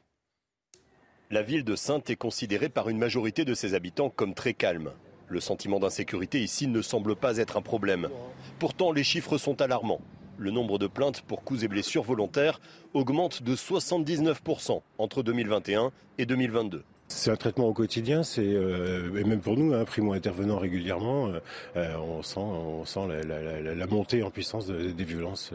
En cause, une population marginale venue des zones touristiques pendant l'été, des sans domicile fixe qui s'affrontent en bande rivale pendant la nuit. La police municipale patrouille dans tous les quartiers, mais seulement de 6h à minuit. C'est plus les SDF qui traînent et puis les chiens, les choses comme ça qui sont qui sont toujours au même endroit et qui, voilà, quand ils picolent. Euh. L'été, peut-être qu'il y a un peu, plus de vols parce que forcément, euh, le tourisme amène euh, aussi ce genre de personnages. Les renforts de police promis par le ministère de l'Intérieur l'an dernier concernent en priorité les cinq plus grandes villes de France. Dans les villes moyennes, les maires exigent surtout plus de policiers sur le terrain. Benjamin Morel, la banalisation de la violence qui gagne les, villes moyennes, même hors du champ familial, c'est un phénomène qui se généralise. Euh, c'est un vrai problème. Plus l'apanage des quartiers sensibles. Parce que jusqu'à présent, si vous voulez, on avait des chiffres, alors il va falloir voir si cela s'avère sur le temps long, mais qui montraient que plus vous aviez une grande ville, et plus la violence s'y installait. Grosso modo, il y avait un rapport assez direct entre démographie et violence. Et donc, ce faisant, bah, la concentration urbaine, etc. Si on a un phénomène qui se diffuse dans les villes moyennes, ça veut dire que très très clairement, soit on a une généralisation, soit on a une mutation de la violence. Et là, ça devient évidemment, c'était déjà très inquiétant, ça le devient encore plus. On voit venir ça quand même de longue date, et c'est en train de se, confirmer au fur et à mesure des années. Alors, ça veut dire qu'on a quelque chose qui devient structurel sur l'ensemble du territoire, et ça veut également dire que ça va poser des problèmes en termes de euh, police. Parce que la police, vous pouvez la concentrer, vous pouvez, comme on dit, bleuir le territoire sur certaines métropoles, mais si jamais c'est beaucoup plus diffus, comment est-ce que vous faites Là, il va falloir encore recruter à tour de bras. Est-ce qu'on en a les moyens Est-ce qu'on peut former Donc, il y a un vrai, vrai sujet aujourd'hui qui est un sujet qui n'est pas seulement, je dirais, un sujet d'ordre public, mais qui est un vrai sujet de fond sur comment est-ce qu'on arrive à juguler le cœur de ces délinquances. Elle vient en grande partie du trafic de drogue. Il va falloir qu'on se pose en la question, sur la question une vraie question sur notre doctrine. Est-ce qu'il y a un endroit en France qui échappe à ces problèmes d'insécurité chronique, Gabriel Cluzel, aujourd'hui? Euh, je ne pense pas. En tout cas, s'il y en a un qui échappe, il n'y échappera plus bientôt. Pardon de plomber le moral, mais euh, c'est une évidence parce que euh, tous les problèmes qui se posent dans les grandes villes, eh bien, on a décidé de les disséminer dans les villes moyennes, puis dans les campagnes. C'est l'art de. On a décidé. De... Bah oui, on a. Alors, vous voulez que je donne des noms? Euh, si vous voulez, en tout cas, une explication plus précise. Oui, eh ben, plus précise, vous la connaissez comme moi. Faites pas, faites mijorer. Euh, Ça peut m'arriver, en effet, de faire ma mijorer, mais là, j'ai pas l'impression. Et vous savez très bien que euh, cette délinquance, par exemple, qu'on observe euh, dans les banlieues, eh bien, on a décidé, en lieu, oh. le gouvernement, par exemple, de, de, de, de la dissoudre, de la diluer, bon, de la mettre sous le tapis. C'est pour ça, par exemple, que euh, on multiplie les, euh, avec la politique de la ville les logements sociaux dans les campagnes. On a décidé de repeupler les centres-villes avec une population qui habituellement était dans les banlieues et dans des banlieues qui étaient réputées pour être des hauts lieux de délinquance. Donc, il n'y a pas de raison que euh, même les zones rurales, hein, on parle des villes moyennes, mais même les zones rurales soient touchées par la même délinquance. du Figaro est assez édifiante, ouais. Karim Abrik qui voulait réagir. Oui, ben en fait, moi, je, je me dis sur quel levier on peut travailler c'est souvent ça aussi. Hein. Qu'est-ce qu'on peut faire? Et moi, c'est toute la question de l'impuissance. Au-delà de bleuir, comme dit euh, Benjamin. Voilà, au-delà de bleuir, mais c'est de s'attaquer à la, question de l'impuissance de l'État. J'ai l'impression que, notamment, hein, pour faire encore des liens avec la réforme de retraite, les gens sont sortis dans les rues. Pourquoi? Parce qu'ils dénoncent un peu l'empressement du gouvernement à légiférer, à faire une réforme des retraites pour faire des économies, entre guillemets, de pacotille et le reste d'être complètement impuissant sur tellement d'éléments, notamment, bon, hein, on parlait de, des flux migratoires, on parle de la sécurité alors, travailler sur cette impuissance-là, tant qu'il y a ce sentiment d'impuissance, d'impunité, je pense que les méfaits se multiplient. On se dit que de toute façon, on ne sera pas euh, réprimandé, on ne sera pas attrapé euh, par les, services de l'ordre. Donc, c'est vraiment sur cette question de l'impuissance. Je pense qu'on a laissé pourrir la situation au cours des dernières années et, on en paie le prix aujourd'hui. Et on a surtout, et Benjamin l'a soulevé il y a un instant, et je, je pense qu'il a mille fois raison et que c'est le nerf de la guerre, c'est que le trafic de drogue s'installe partout en France, partout. Mais pourquoi justement? Parce que l'État se montre impuissant. Bien sûr. Et parce que la consommation augmente partout. Parce qu'il y a beaucoup plus de consommateurs aujourd'hui qu'il y en avait il y a 10, 15 et encore plus 20 ans. Et encore une fois, hein, la volonté politique fait beaucoup. On en a parlé il y a un instant avec le, Covid. Hein. Mais vous avez raison de dire que d'abord, euh, tous les gouvernements sur les questions de sécurité sont en échec depuis très longtemps. Et euh, la question de la sécurité, c'est l'un des gros, des très gros échecs d'Emmanuel Macron. Je ne vois pas bien comment il va inverser la tendance en, en, durant les quatre prochaines années. Donc oui, la sécurité, c'est un, c'est un échec. Et je crois que ça contribue aussi de la colère que, que traverse le pays. Parce que quand euh, vous payez autant d'impôts, quand il y a autant de prélèvements obligatoires, on a atteint un nouveau record encore. On fait partie des pays où euh, les, les, actifs sont le plus les plus prélevés au monde. Euh, quand on vous demande de donner beaucoup d'argent à l'État, quand on vous demande de travailler davantage, si en retour vous n'avez pas le droit à la sécurité, vous n'avez pas des écoles qui fonctionnent très bien, vous avez des hôpitaux qui sont de plus en plus défaillants, eh bien nécessairement, à un moment, euh, la colère profonde s'installe. Peut-être que cette réforme des retraites, elle serait un peu plus acceptée d'ailleurs euh, si euh, davantage de choses fonctionnaient bien dans ce pays. Si en échange du fait de nous demander de travailler un peu plus, on se sentait en sécurité partout. quand on va à l'hôpital, il n'y a aucun problème. les écoles, ça fonctionne bien. Là, ça n'est pas le cas. Donc c'est un tout qui fait qu'effectivement, la colère est très profonde dans ce pays. Non, je, je, suis entièrement d'accord avec Johan Ce c'est pas toujours le cas. il faut le, il faut le préciser, je crois. Faites pas votre mijaurée, vous. et exactement, c'est-à-dire que euh, je pense que cette, cette réforme aura dû se faire dans un horizon de, de redressement euh, du pays. Là, on n'en voit pas le, le, bout, et effectivement, pour euh, pour beaucoup de Français, la, la, priorité, c'est le rétablissement des services publics. Pour justement rétablir l'ordre dans ce dans ce pays? Et, par exemple, une décision. Et éradiquer l'ultra-violence autour du trafic de drogue qui devient très effrayant. Une décision choc, c'est qu'en réalité, on est recordman des, des, dépenses sociales. Alors, dedans, il y a les retraites, mais c'est qu'une petite partie des 700 milliards de dépenses sociales. Donc, la mesure choc, c'est de transférer tout ce qu'on envoie pour euh, les, les, les, les, transferts sociaux, justement, et de les transférer, par exemple, aux services publics, pour qu'on ait des services publics dignes de ce nom. Ça, ça, ça ce serait pour l'intérêt commun, et je pense que les, les Français. Je parle pas de l'attrait du pays également et de l'image que notre pays renvoie mais les Français seraient pas mécontents, si vous voulez, les Français ne sont pas mécontents si euh, ils payent des impôts, mais qu'ils ont une école de qualité, un hôpital de qualité.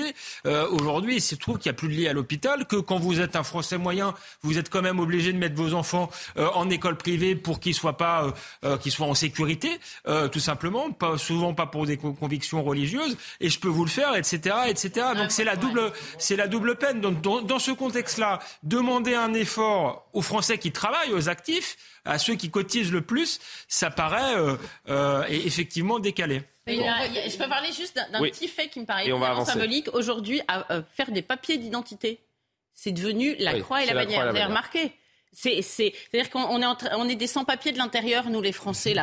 Nos frontières sont ouvertes à tout vent, ça rentre, ça sort, mais nous, enfin, ça rentre surtout.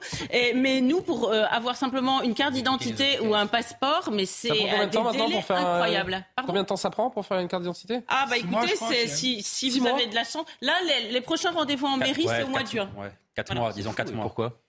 Parce que beaucoup de personnes n'ont pas pu faire renouveler leur papier d'identité, leur passeport durant la crise sanitaire, puisque tout ah était fermé. Donc il y a eu un retard et il y a eu un retard et une accumulation qui aujourd'hui n'est toujours pas résorbée. Et effectivement, le Covid en 1900, euh, en, 2035.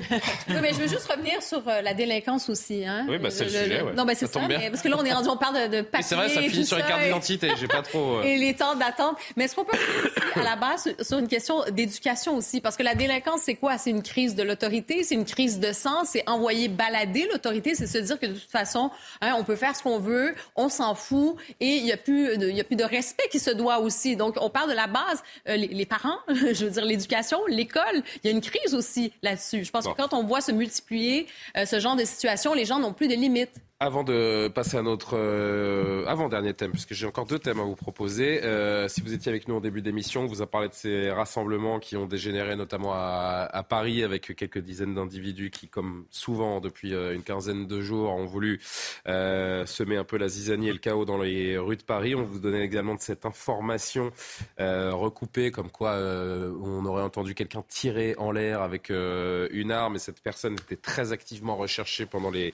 minutes qui euh, qui ont suivi. Ce que l'on peut vous dire à 23h21 désormais, c'est que cet homme a été interpellé. Il s'est même rendu de lui-même et euh, on confirme également que l'arme était une arme factice. Donc plus de peur que de mal, si je puis dire. ce témoignage qui nous le confirme également, recueilli par, par nos journalistes sur le terrain, une voisine qui connaît cet homme donne son, sa version des faits.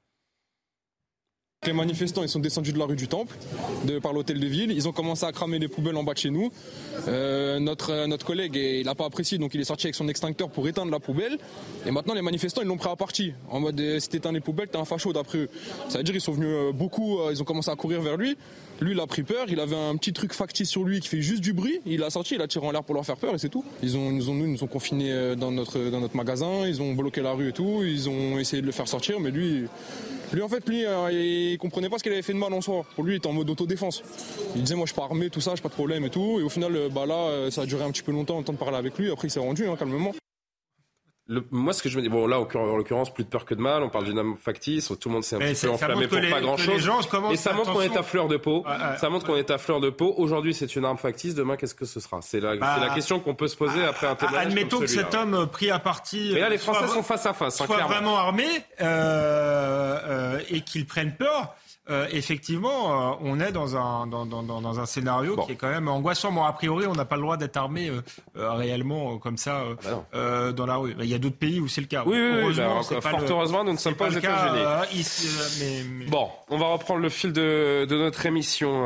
deux derniers thèmes un peu psychédéliques, j'allais dire. Non, mais en tout cas, qui sortent un peu de, de l'actualité habituelle. Vous avez peut-être vu ce type d'image ces derniers jours. Le président de la République assailli par euh, les manifestants. Euh, vous avez peut-être vu euh, le pape François dans une énorme doudoune à la mode, ultra longue, molletonnée. une autre photo de lui là voici en, doudoune. On l'a, on l'a aussi vu avec des lunettes noires, une capuche relevée. Ces, ces photos, elles sont partout sur Internet. Elles, elles ont l'air très réelles. Hein. Elles sont très réelles, mais elles sont fausses, totalement fausses. Elles sont générées par des intelligences artificielles qui pourraient à terme c'est pas moi qui le dis, ce sont les gens les plus sérieux et les plus compétents dans ce domaine qui pourraient menacer la paix mondiale. Alors que la course au développement d'intelligence artificielle puissante s'accélère, Elon Musk, notamment le propriétaire de, Twitter, et des centaines d'experts mondiaux réclament une pause de six mois évoquant des risques majeurs donc pour l'humanité. Explication, euh, Sommeil Labidi, Sacha Robin, Charles Baget. Le pape à la sortie de l'église fraîchement marié, ou l'arrestation musclée de Donald Trump en pleine rue, ces photos générées par une intelligence artificielle sont évidemment fausses, mais prêtes à confusion tant elles sont réalistes. Je vois Mr. Trump euh, qui euh, serait, d'après l'image, bousculé par les forces de l'ordre. Vous vous souvenez quand ça s'est passé ça?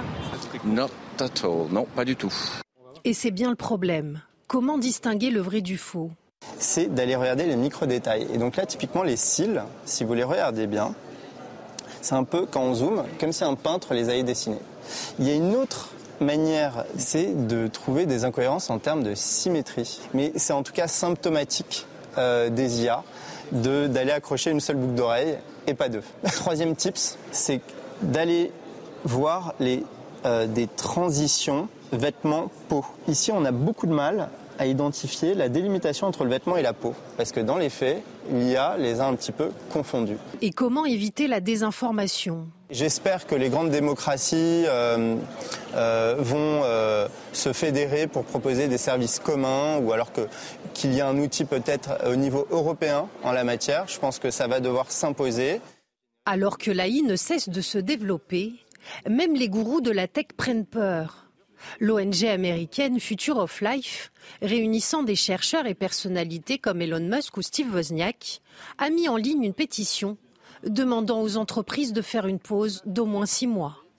C'est incroyable. Hein. Vous les avez vues ces photos euh, ces derniers jours Une intelligence artificielle capable de créer des photos qui n'existent pas. Ça prend quelques secondes euh, à peine. Ce sont les balbutiements hein, de, cette, euh, de cette IA. Donc ça veut dire que dans les années à venir, si ça se développe, ce sera plus vrai que nature. Quand la réalité dépasse la fiction. Qu'est-ce qu'il faut en penser de tout ça? Ben, il faut évidemment en penser du bien parce que ça peut être un outil merveilleux, mais également s'en inquiéter. Et lorsqu'on s'en inquiète. Et en quoi c'est bien? Bah, que ce soit une avancée technologique, euh, mais qu'est-ce que ça peut apporter de positif? Je me suis posé la question. Alors sur les images, pour on puisse créer des photos qui n'existent pas. Finalement, qu'est-ce que ça peut Sur les images, je ne suis pas sûr. En revanche, vous avez aujourd'hui euh, des euh, intelligences artificielles qui peuvent vous permettre de résoudre des problèmes, etc. Et donc, il peut y avoir malgré tout un usage qui est fondamentalement important, mais il faut le réguler encore une fois. Et le problème en matière européenne, c'est que comme on n'a pas créé les technologies, les réguler est très compliqué. Alors on va réguler, évidemment, on va dire, regardez, on a un règlement européen, attention, respectez-le, évidemment, rien à faire. Et de l'autre côté, les pays qui sont aujourd'hui les créateurs de ces outils, notamment les États-Unis et les pays asiatiques. Ça, c'est Donald Trump eh ben, faussement arrêté par la police américaine. Je vous que moi, le jour où j'ai vu la photo de Donald Trump, il a fallu que je, que je vois plusieurs commentaires et que j'aille sur plusieurs sites pour comprendre que c'était faux. Parce qu'en plus, c'était dans l'actualité, il était sur le point d'être arrêté. Donc je me suis dit, oh voilà comment ça s'est passé. Il va falloir qu'il y ait. J'étais à deux doigts d'en parler dans l'émission. Non, mais c'est très dangereux. Il va falloir qu'il y ait une intervention du régulateur américain parce que la stabilité politique peut éventuer, évidemment, être euh, posée par ça. Si cette photo est prise au sérieux par des partisans de Trump aux États-Unis, vous imaginez l'embrasement? Donc si jamais il n'y a pas de régulation, on va en effet vers un chaos. Ces images, elles sont plus vraies que nature et ce sont que les débuts, encore une fois, euh, Karima. Euh, l'usage que certains pourraient en faire est assez vertigineux. Le piège, c'est bien sûr, on l'a tous compris, la propagation des fake news et la manipulation des masses. Oui, et ça va même au-delà. En fait, on n'a même pas imaginé encore jusqu'où ça peut aller. Je ben pense que c'est ça le, point. Parce qu'avant de voir ces photos, moi, j'imaginais pas que ça puisse exister un jour. Oui, c'est ça. Parce que bon, ça, la limite, ça peut être rigolo. On peut se dire, bon, hein, des, images comme ça de toutes pièces. Mais c'est d'entrer dans un univers où on ne distingue plus le vrai du faux, la réalité, même la temporalité. Bien sûr. Hein, ça date de quand telle image? Est-ce qu'elle est réelle? Est-ce que cette voix est réelle? Est-ce que cette information, ce message a été créé Moi-même euh, suis-je réel? Personne? je ben, me pose la question. Non, mais, oui, c'est ça. Ah, ça, c'est un autre débat, quand même. Oui, je suis là. Euh, non, on est vraiment dans une espèce de, révolution même anthropologique. Le cerveau humain, on est en train, on est littéralement, je pense, des cobayes. Et quand ah, vous dites qu'il y a cette centaine... Et sur Internet, en général, en même, général, nous sommes des ben, cobayes. Imaginez avec l'intelligence ah, artificielle. Donc oui, il y a des choses probablement merveilleuses, mais il y a aussi ces dangers. Hein, le, mythe un peu de cette machine qui va dépasser le cerveau humain. Et moi, quand je regarde qui a signé notamment euh, cette fameuse euh, lettre pour dire, bon, on va mettre un moratoire pendant six mois, on a quand même des gens qui ont des intérêts. Pétition. Oui, cette pétition, mais je veux dire, il y, a quand même des gens qui ont des intérêts économiques, qui pourraient dire, ah, non, mais... qui pourraient dire au contraire, euh, allons de l'avant, ils ont des intérêts ben, économiques, monétaires. Quand vous pensez notamment à bon, Steve Wozniak, le cofondateur d'Apple, Elon Musk, alors que ces gens-là commencent à s'inquiéter, moi, je trouve vraiment qu'on est, on est dans un basculement, littéralement. Ce collectif qui est à l'origine de la pétition dit qu'il faut créer des institutions capables de gérer les perturbations économiques, politiques, dramatiques, en particulier pour la démocratie, que l'intelligence artificielle pourra provoquer quand la technologie, euh, Johan, euh, va trop vite par rapport à l'évolution de la société. Le danger est, palpable. Oui, l'enjeu, ce sera de maîtriser cette intelligence bah artificielle, en l'occurrence. Est-ce que c'est capable? Personne ne peut le dire aujourd'hui. Est-ce qu'on en est capable? Personne ne peut le dire aujourd'hui, parce que précisément, on ne sait pas à quoi ça va ressembler euh, dans, dans 5 ans et encore moins dans 10 ans. Elle va bien, la doudoune. Donc, euh, oui, c'est pas le problème. pas le problème. en, l'occurrence, c'est pas c'est pas cette photo qui risquait bah de, créer le plus de problèmes, mais une photo comme celle de Donald Trump, oui, effectivement, ça, ça peut quand même créer des, ça peut choquer des, des, hein. Oui, mais ce ne sont pas les, les catholiques qui vont se révolter parce que le pape s'est marié. Enfin, vous comprenez ce que je veux dire Non, mais dans, quand même. cette photo, elle n'est pas crédible. Vous comprenez ce que je veux dire? Il est énervé, mais il va pas y avoir des conséquences. Voilà, c'est-à-dire euh, euh, le Capitole ne sera pas pris d'assaut euh, à Washington. Vous comprenez ce que je veux dire? Donc il y, a, un enjeu qui est évidemment colossal parce que ça peut déclencher des, choses qu'on ne maîtriserait pas et, on ne sait pas où ça peut nous conduire. Un dernier élément qui est cité par le collectif qui rend cette pétition devons-nous risquer de perdre le contrôle de notre civilisation. Ces décisions ne doivent pas être déléguées à des leaders technologiques non élus, disent euh, ces euh, signataires.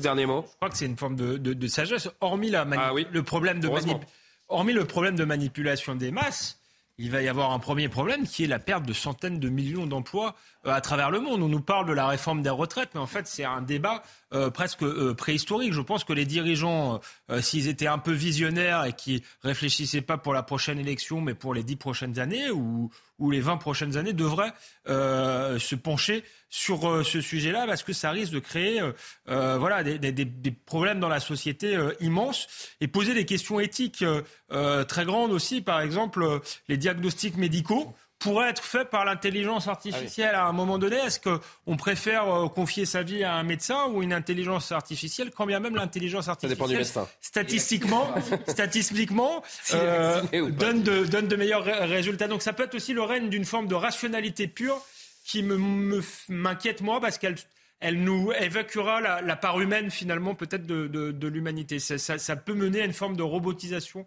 Regardez cette photo d'Emmanuel Macron qui court avec des manifestants aux trousses. c'est hallucinant. 23h31, Mathieu Devez, le rappel de l'actualité, notre dernier thème.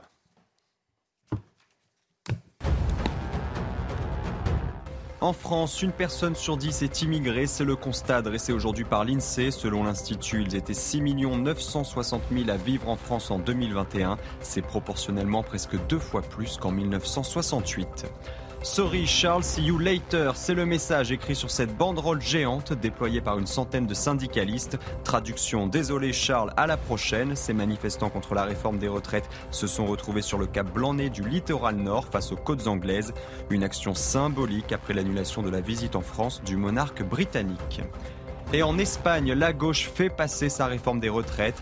Elle prévoit une augmentation des cotisations, notamment sur les hauts salaires et maintient l'âge de départ à 67 ans. Certaines personnes pourront toutefois continuer à partir à 65 ans si elles ont au moins cotisé 38 ans et 6 mois. Une info qui fait toujours parler, parce que régulièrement, ou une fois par an, ou une fois tous les 2-3 ans, on a euh, ces informations qui sont dévoilées. Les plus gros salaires des footballeurs euh, du championnat de France qui sont dévoilés. Ce sont les revenus mensuels. Je répète, les revenus mensuels. Calculés par l'intelligence Voici, ah non, là, c'est pas calculé par l'intelligence artificielle, c'est directement euh, calculé par euh, l'agent du joueur et euh, le joueur lui-même. Kylian Mbappé, vous le voyez, qui est en tête du top 10 des salaires de Ligue 1. D'ailleurs, avec ce salaire, je crois qu'il est tout simplement le sportif le mieux payé au monde. 6 millions d'euros bruts mensuels pour Kylian Mbappé. On vous met pas l'ensemble des revenus. Ça, ça, ça, comprend que le salaire. Il n'y a pas le, le sponsoring. C'est énorme, c'est hallucinant. Mais des Mbappé, il n'y en a qu'un dans le monde, euh, Benjamin Moral. Est-ce qu'on va être choqué? Oui, moi je suis choqué. Je trouve choqué? Oui, je trouve que c'est pas moral. Tout bêtement parce que l'argent que l'on met dans un individu et dans sa fonction est corollaire depuis la nuit des temps dans une société à l'importance que l'on met dans cette fonction. Or, lorsque vous avez des médecins qui aujourd'hui sont payés au lance-pierre, lorsque vous oui, mais les médecins génèrent pas autant d'argent qu'il y en a Mbappé. Ils le génèrent cet argent. Peut-être qu'il le génère, peut-être. Il en génère plus que ce qu'il en gagne. Peut-être, mais en réalité, encore une fois, le salaire dans une société, c'est en grande partie la valeur que vous donne la société. Aujourd'hui, vous avez des profs qu'on n'arrive pas à recruter dans le secondaire et dans le primaire parce qu'on les paye au lance-pierre à peine le SMIC en début de carrière.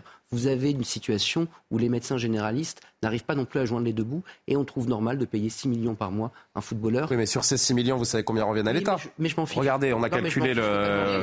Je vous rappelle qu'il paye des impôts. Comment Bien sûr qu'il paye des impôts et c'est très très bien pour lui. Mais c'est pas la question. Regardez. La question, c'est quelle valeur on accorde à ça. Je suis désolé pour moi. Il y a plus de 3 millions d'euros qui partent en cotisation ou en impôts prélevés à la source. Je suis extrêmement content pour l'État, mais la valeur que l'on accorde à un individu, la valeur qu'on lui accorde à travers le salaire, est corollaire à la valeur de son activité. Je suis désolé d'être dans une société où on accorde plus de valeur au football qu'à la médecine ou à l'école. Vous voulez qu'on fasse de la démagogie ensemble, euh, Benjamin Morel? Vous savez combien de combien d'années de SMIC on a fait la petite division? Vous savez combien d'années de SMIC ça représente 6 millions d'euros par mois? Pour gagner 6 millions d'euros bruts, il faudrait travailler 292 ans en gagnant le SMIC. Ça fait 3510 mois de SMIC, l'équivalent de, 6 millions d'euros. Je note que pour un footballeur, la plupart des gens, euh, parce que tiens, regardez ce, petit euh, micro-trottoir, on a demandé aux gens ce qu'ils pensaient des salaires des footballeurs, ils ne sont pas forcément choqués.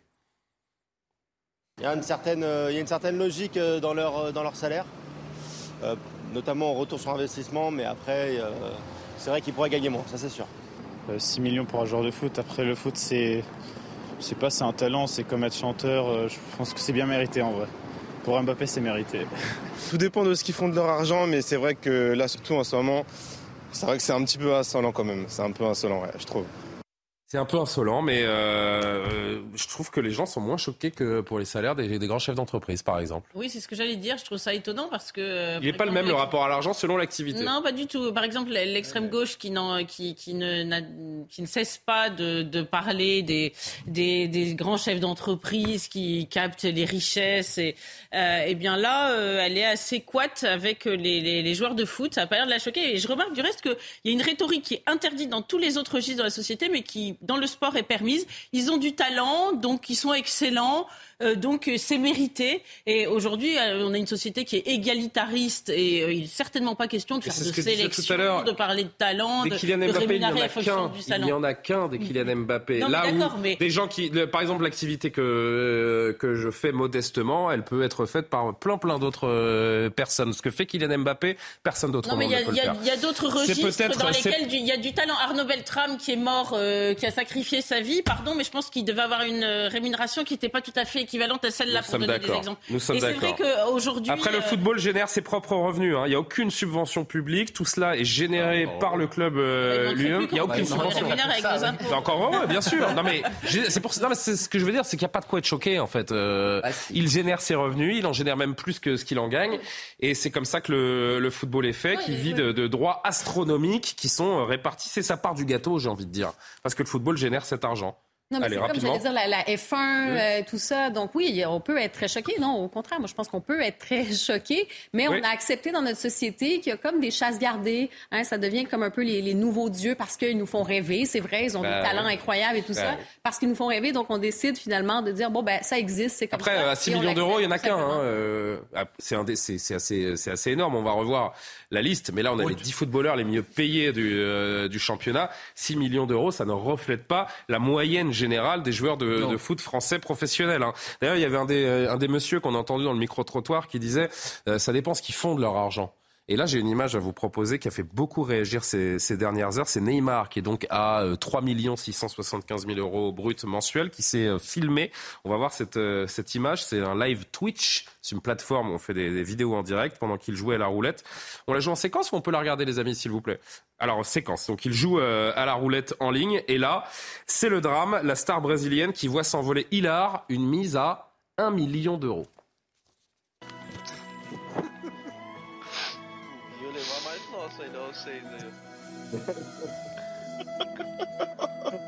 Essa falta doida.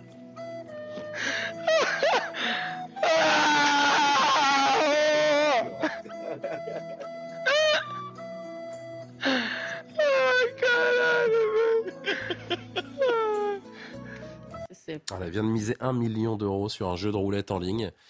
Et euh, bah, ça le fait marrer. Mais oui, c'est obscène, c'est. Je sais pas quoi en penser. Je vous dis franchement. Il était pas obligé de se, filmer, quoi. C'est un live Twitch, il savait pas qu'il allait perdre. Vous voyez ce que je veux dire? Il, est en, il est en live, il perd en direct, en fait. mais il mise un million d'euros sur un coup de roulette, quoi.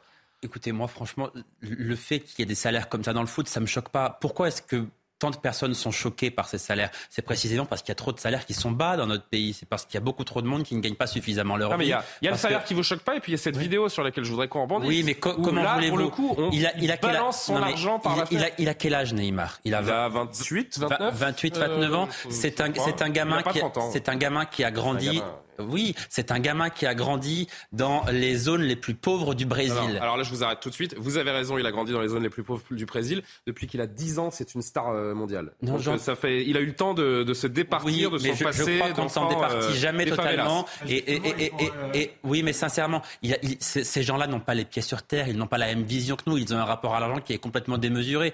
Vous avez vu son salaire, il dépense un million d'euros comme nous, on irait dépenser 50 euros au casino.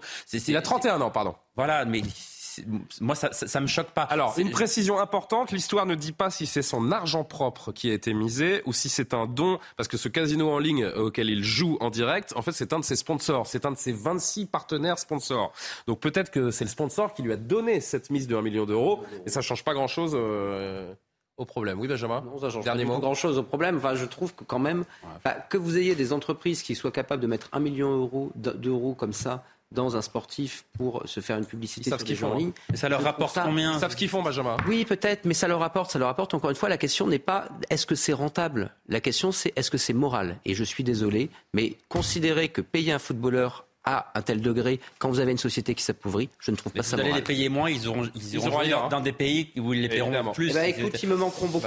Bon, oui, mais moi, euh, moi, il me manquerait. Hein. Je dis franchement, euh, je suis bien content que Kylian Mbappé soit dans le championnat de France parce qu'il donne de la valeur aussi à ce, à ce championnat. Et c'est le fait que, en fait, c'est un cercle vertueux puisque le fait que Kylian Mbappé soit dans le championnat de France donne de la valeur au championnat de France. Donc les chaînes de télé dépensent plus pour avoir ce championnat et les revenus générés sont de plus en plus grands. C'est un cercle vertueux. C'est la fin de ce soir info qui en soi est un cercle vertueux également aussi. Vous savez que je vous quitte pas sans une petite image de ah. fin.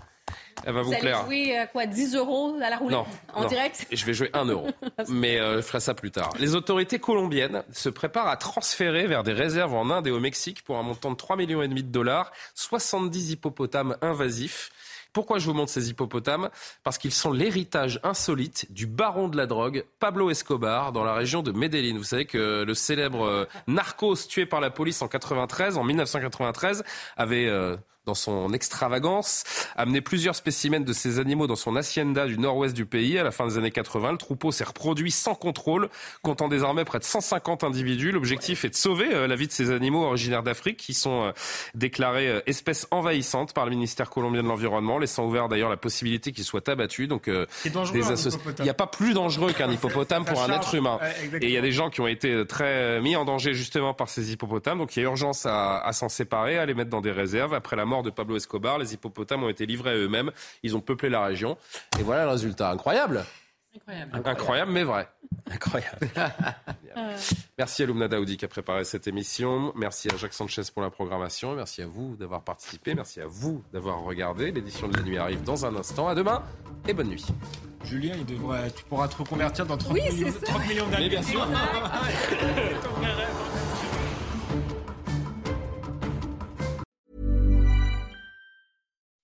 When you make decisions for your company, you look for the no-brainers. If you have a lot of mailing to do, stamps.com is the ultimate no-brainer. Use the stamps.com mobile app to mail everything you need to keep your business running with up to 89% off USPS and UPS. Make the same no-brainer decision as over 1 million other businesses with stamps.com. Use code PROGRAM for a special offer. That's stamps.com, code PROGRAM.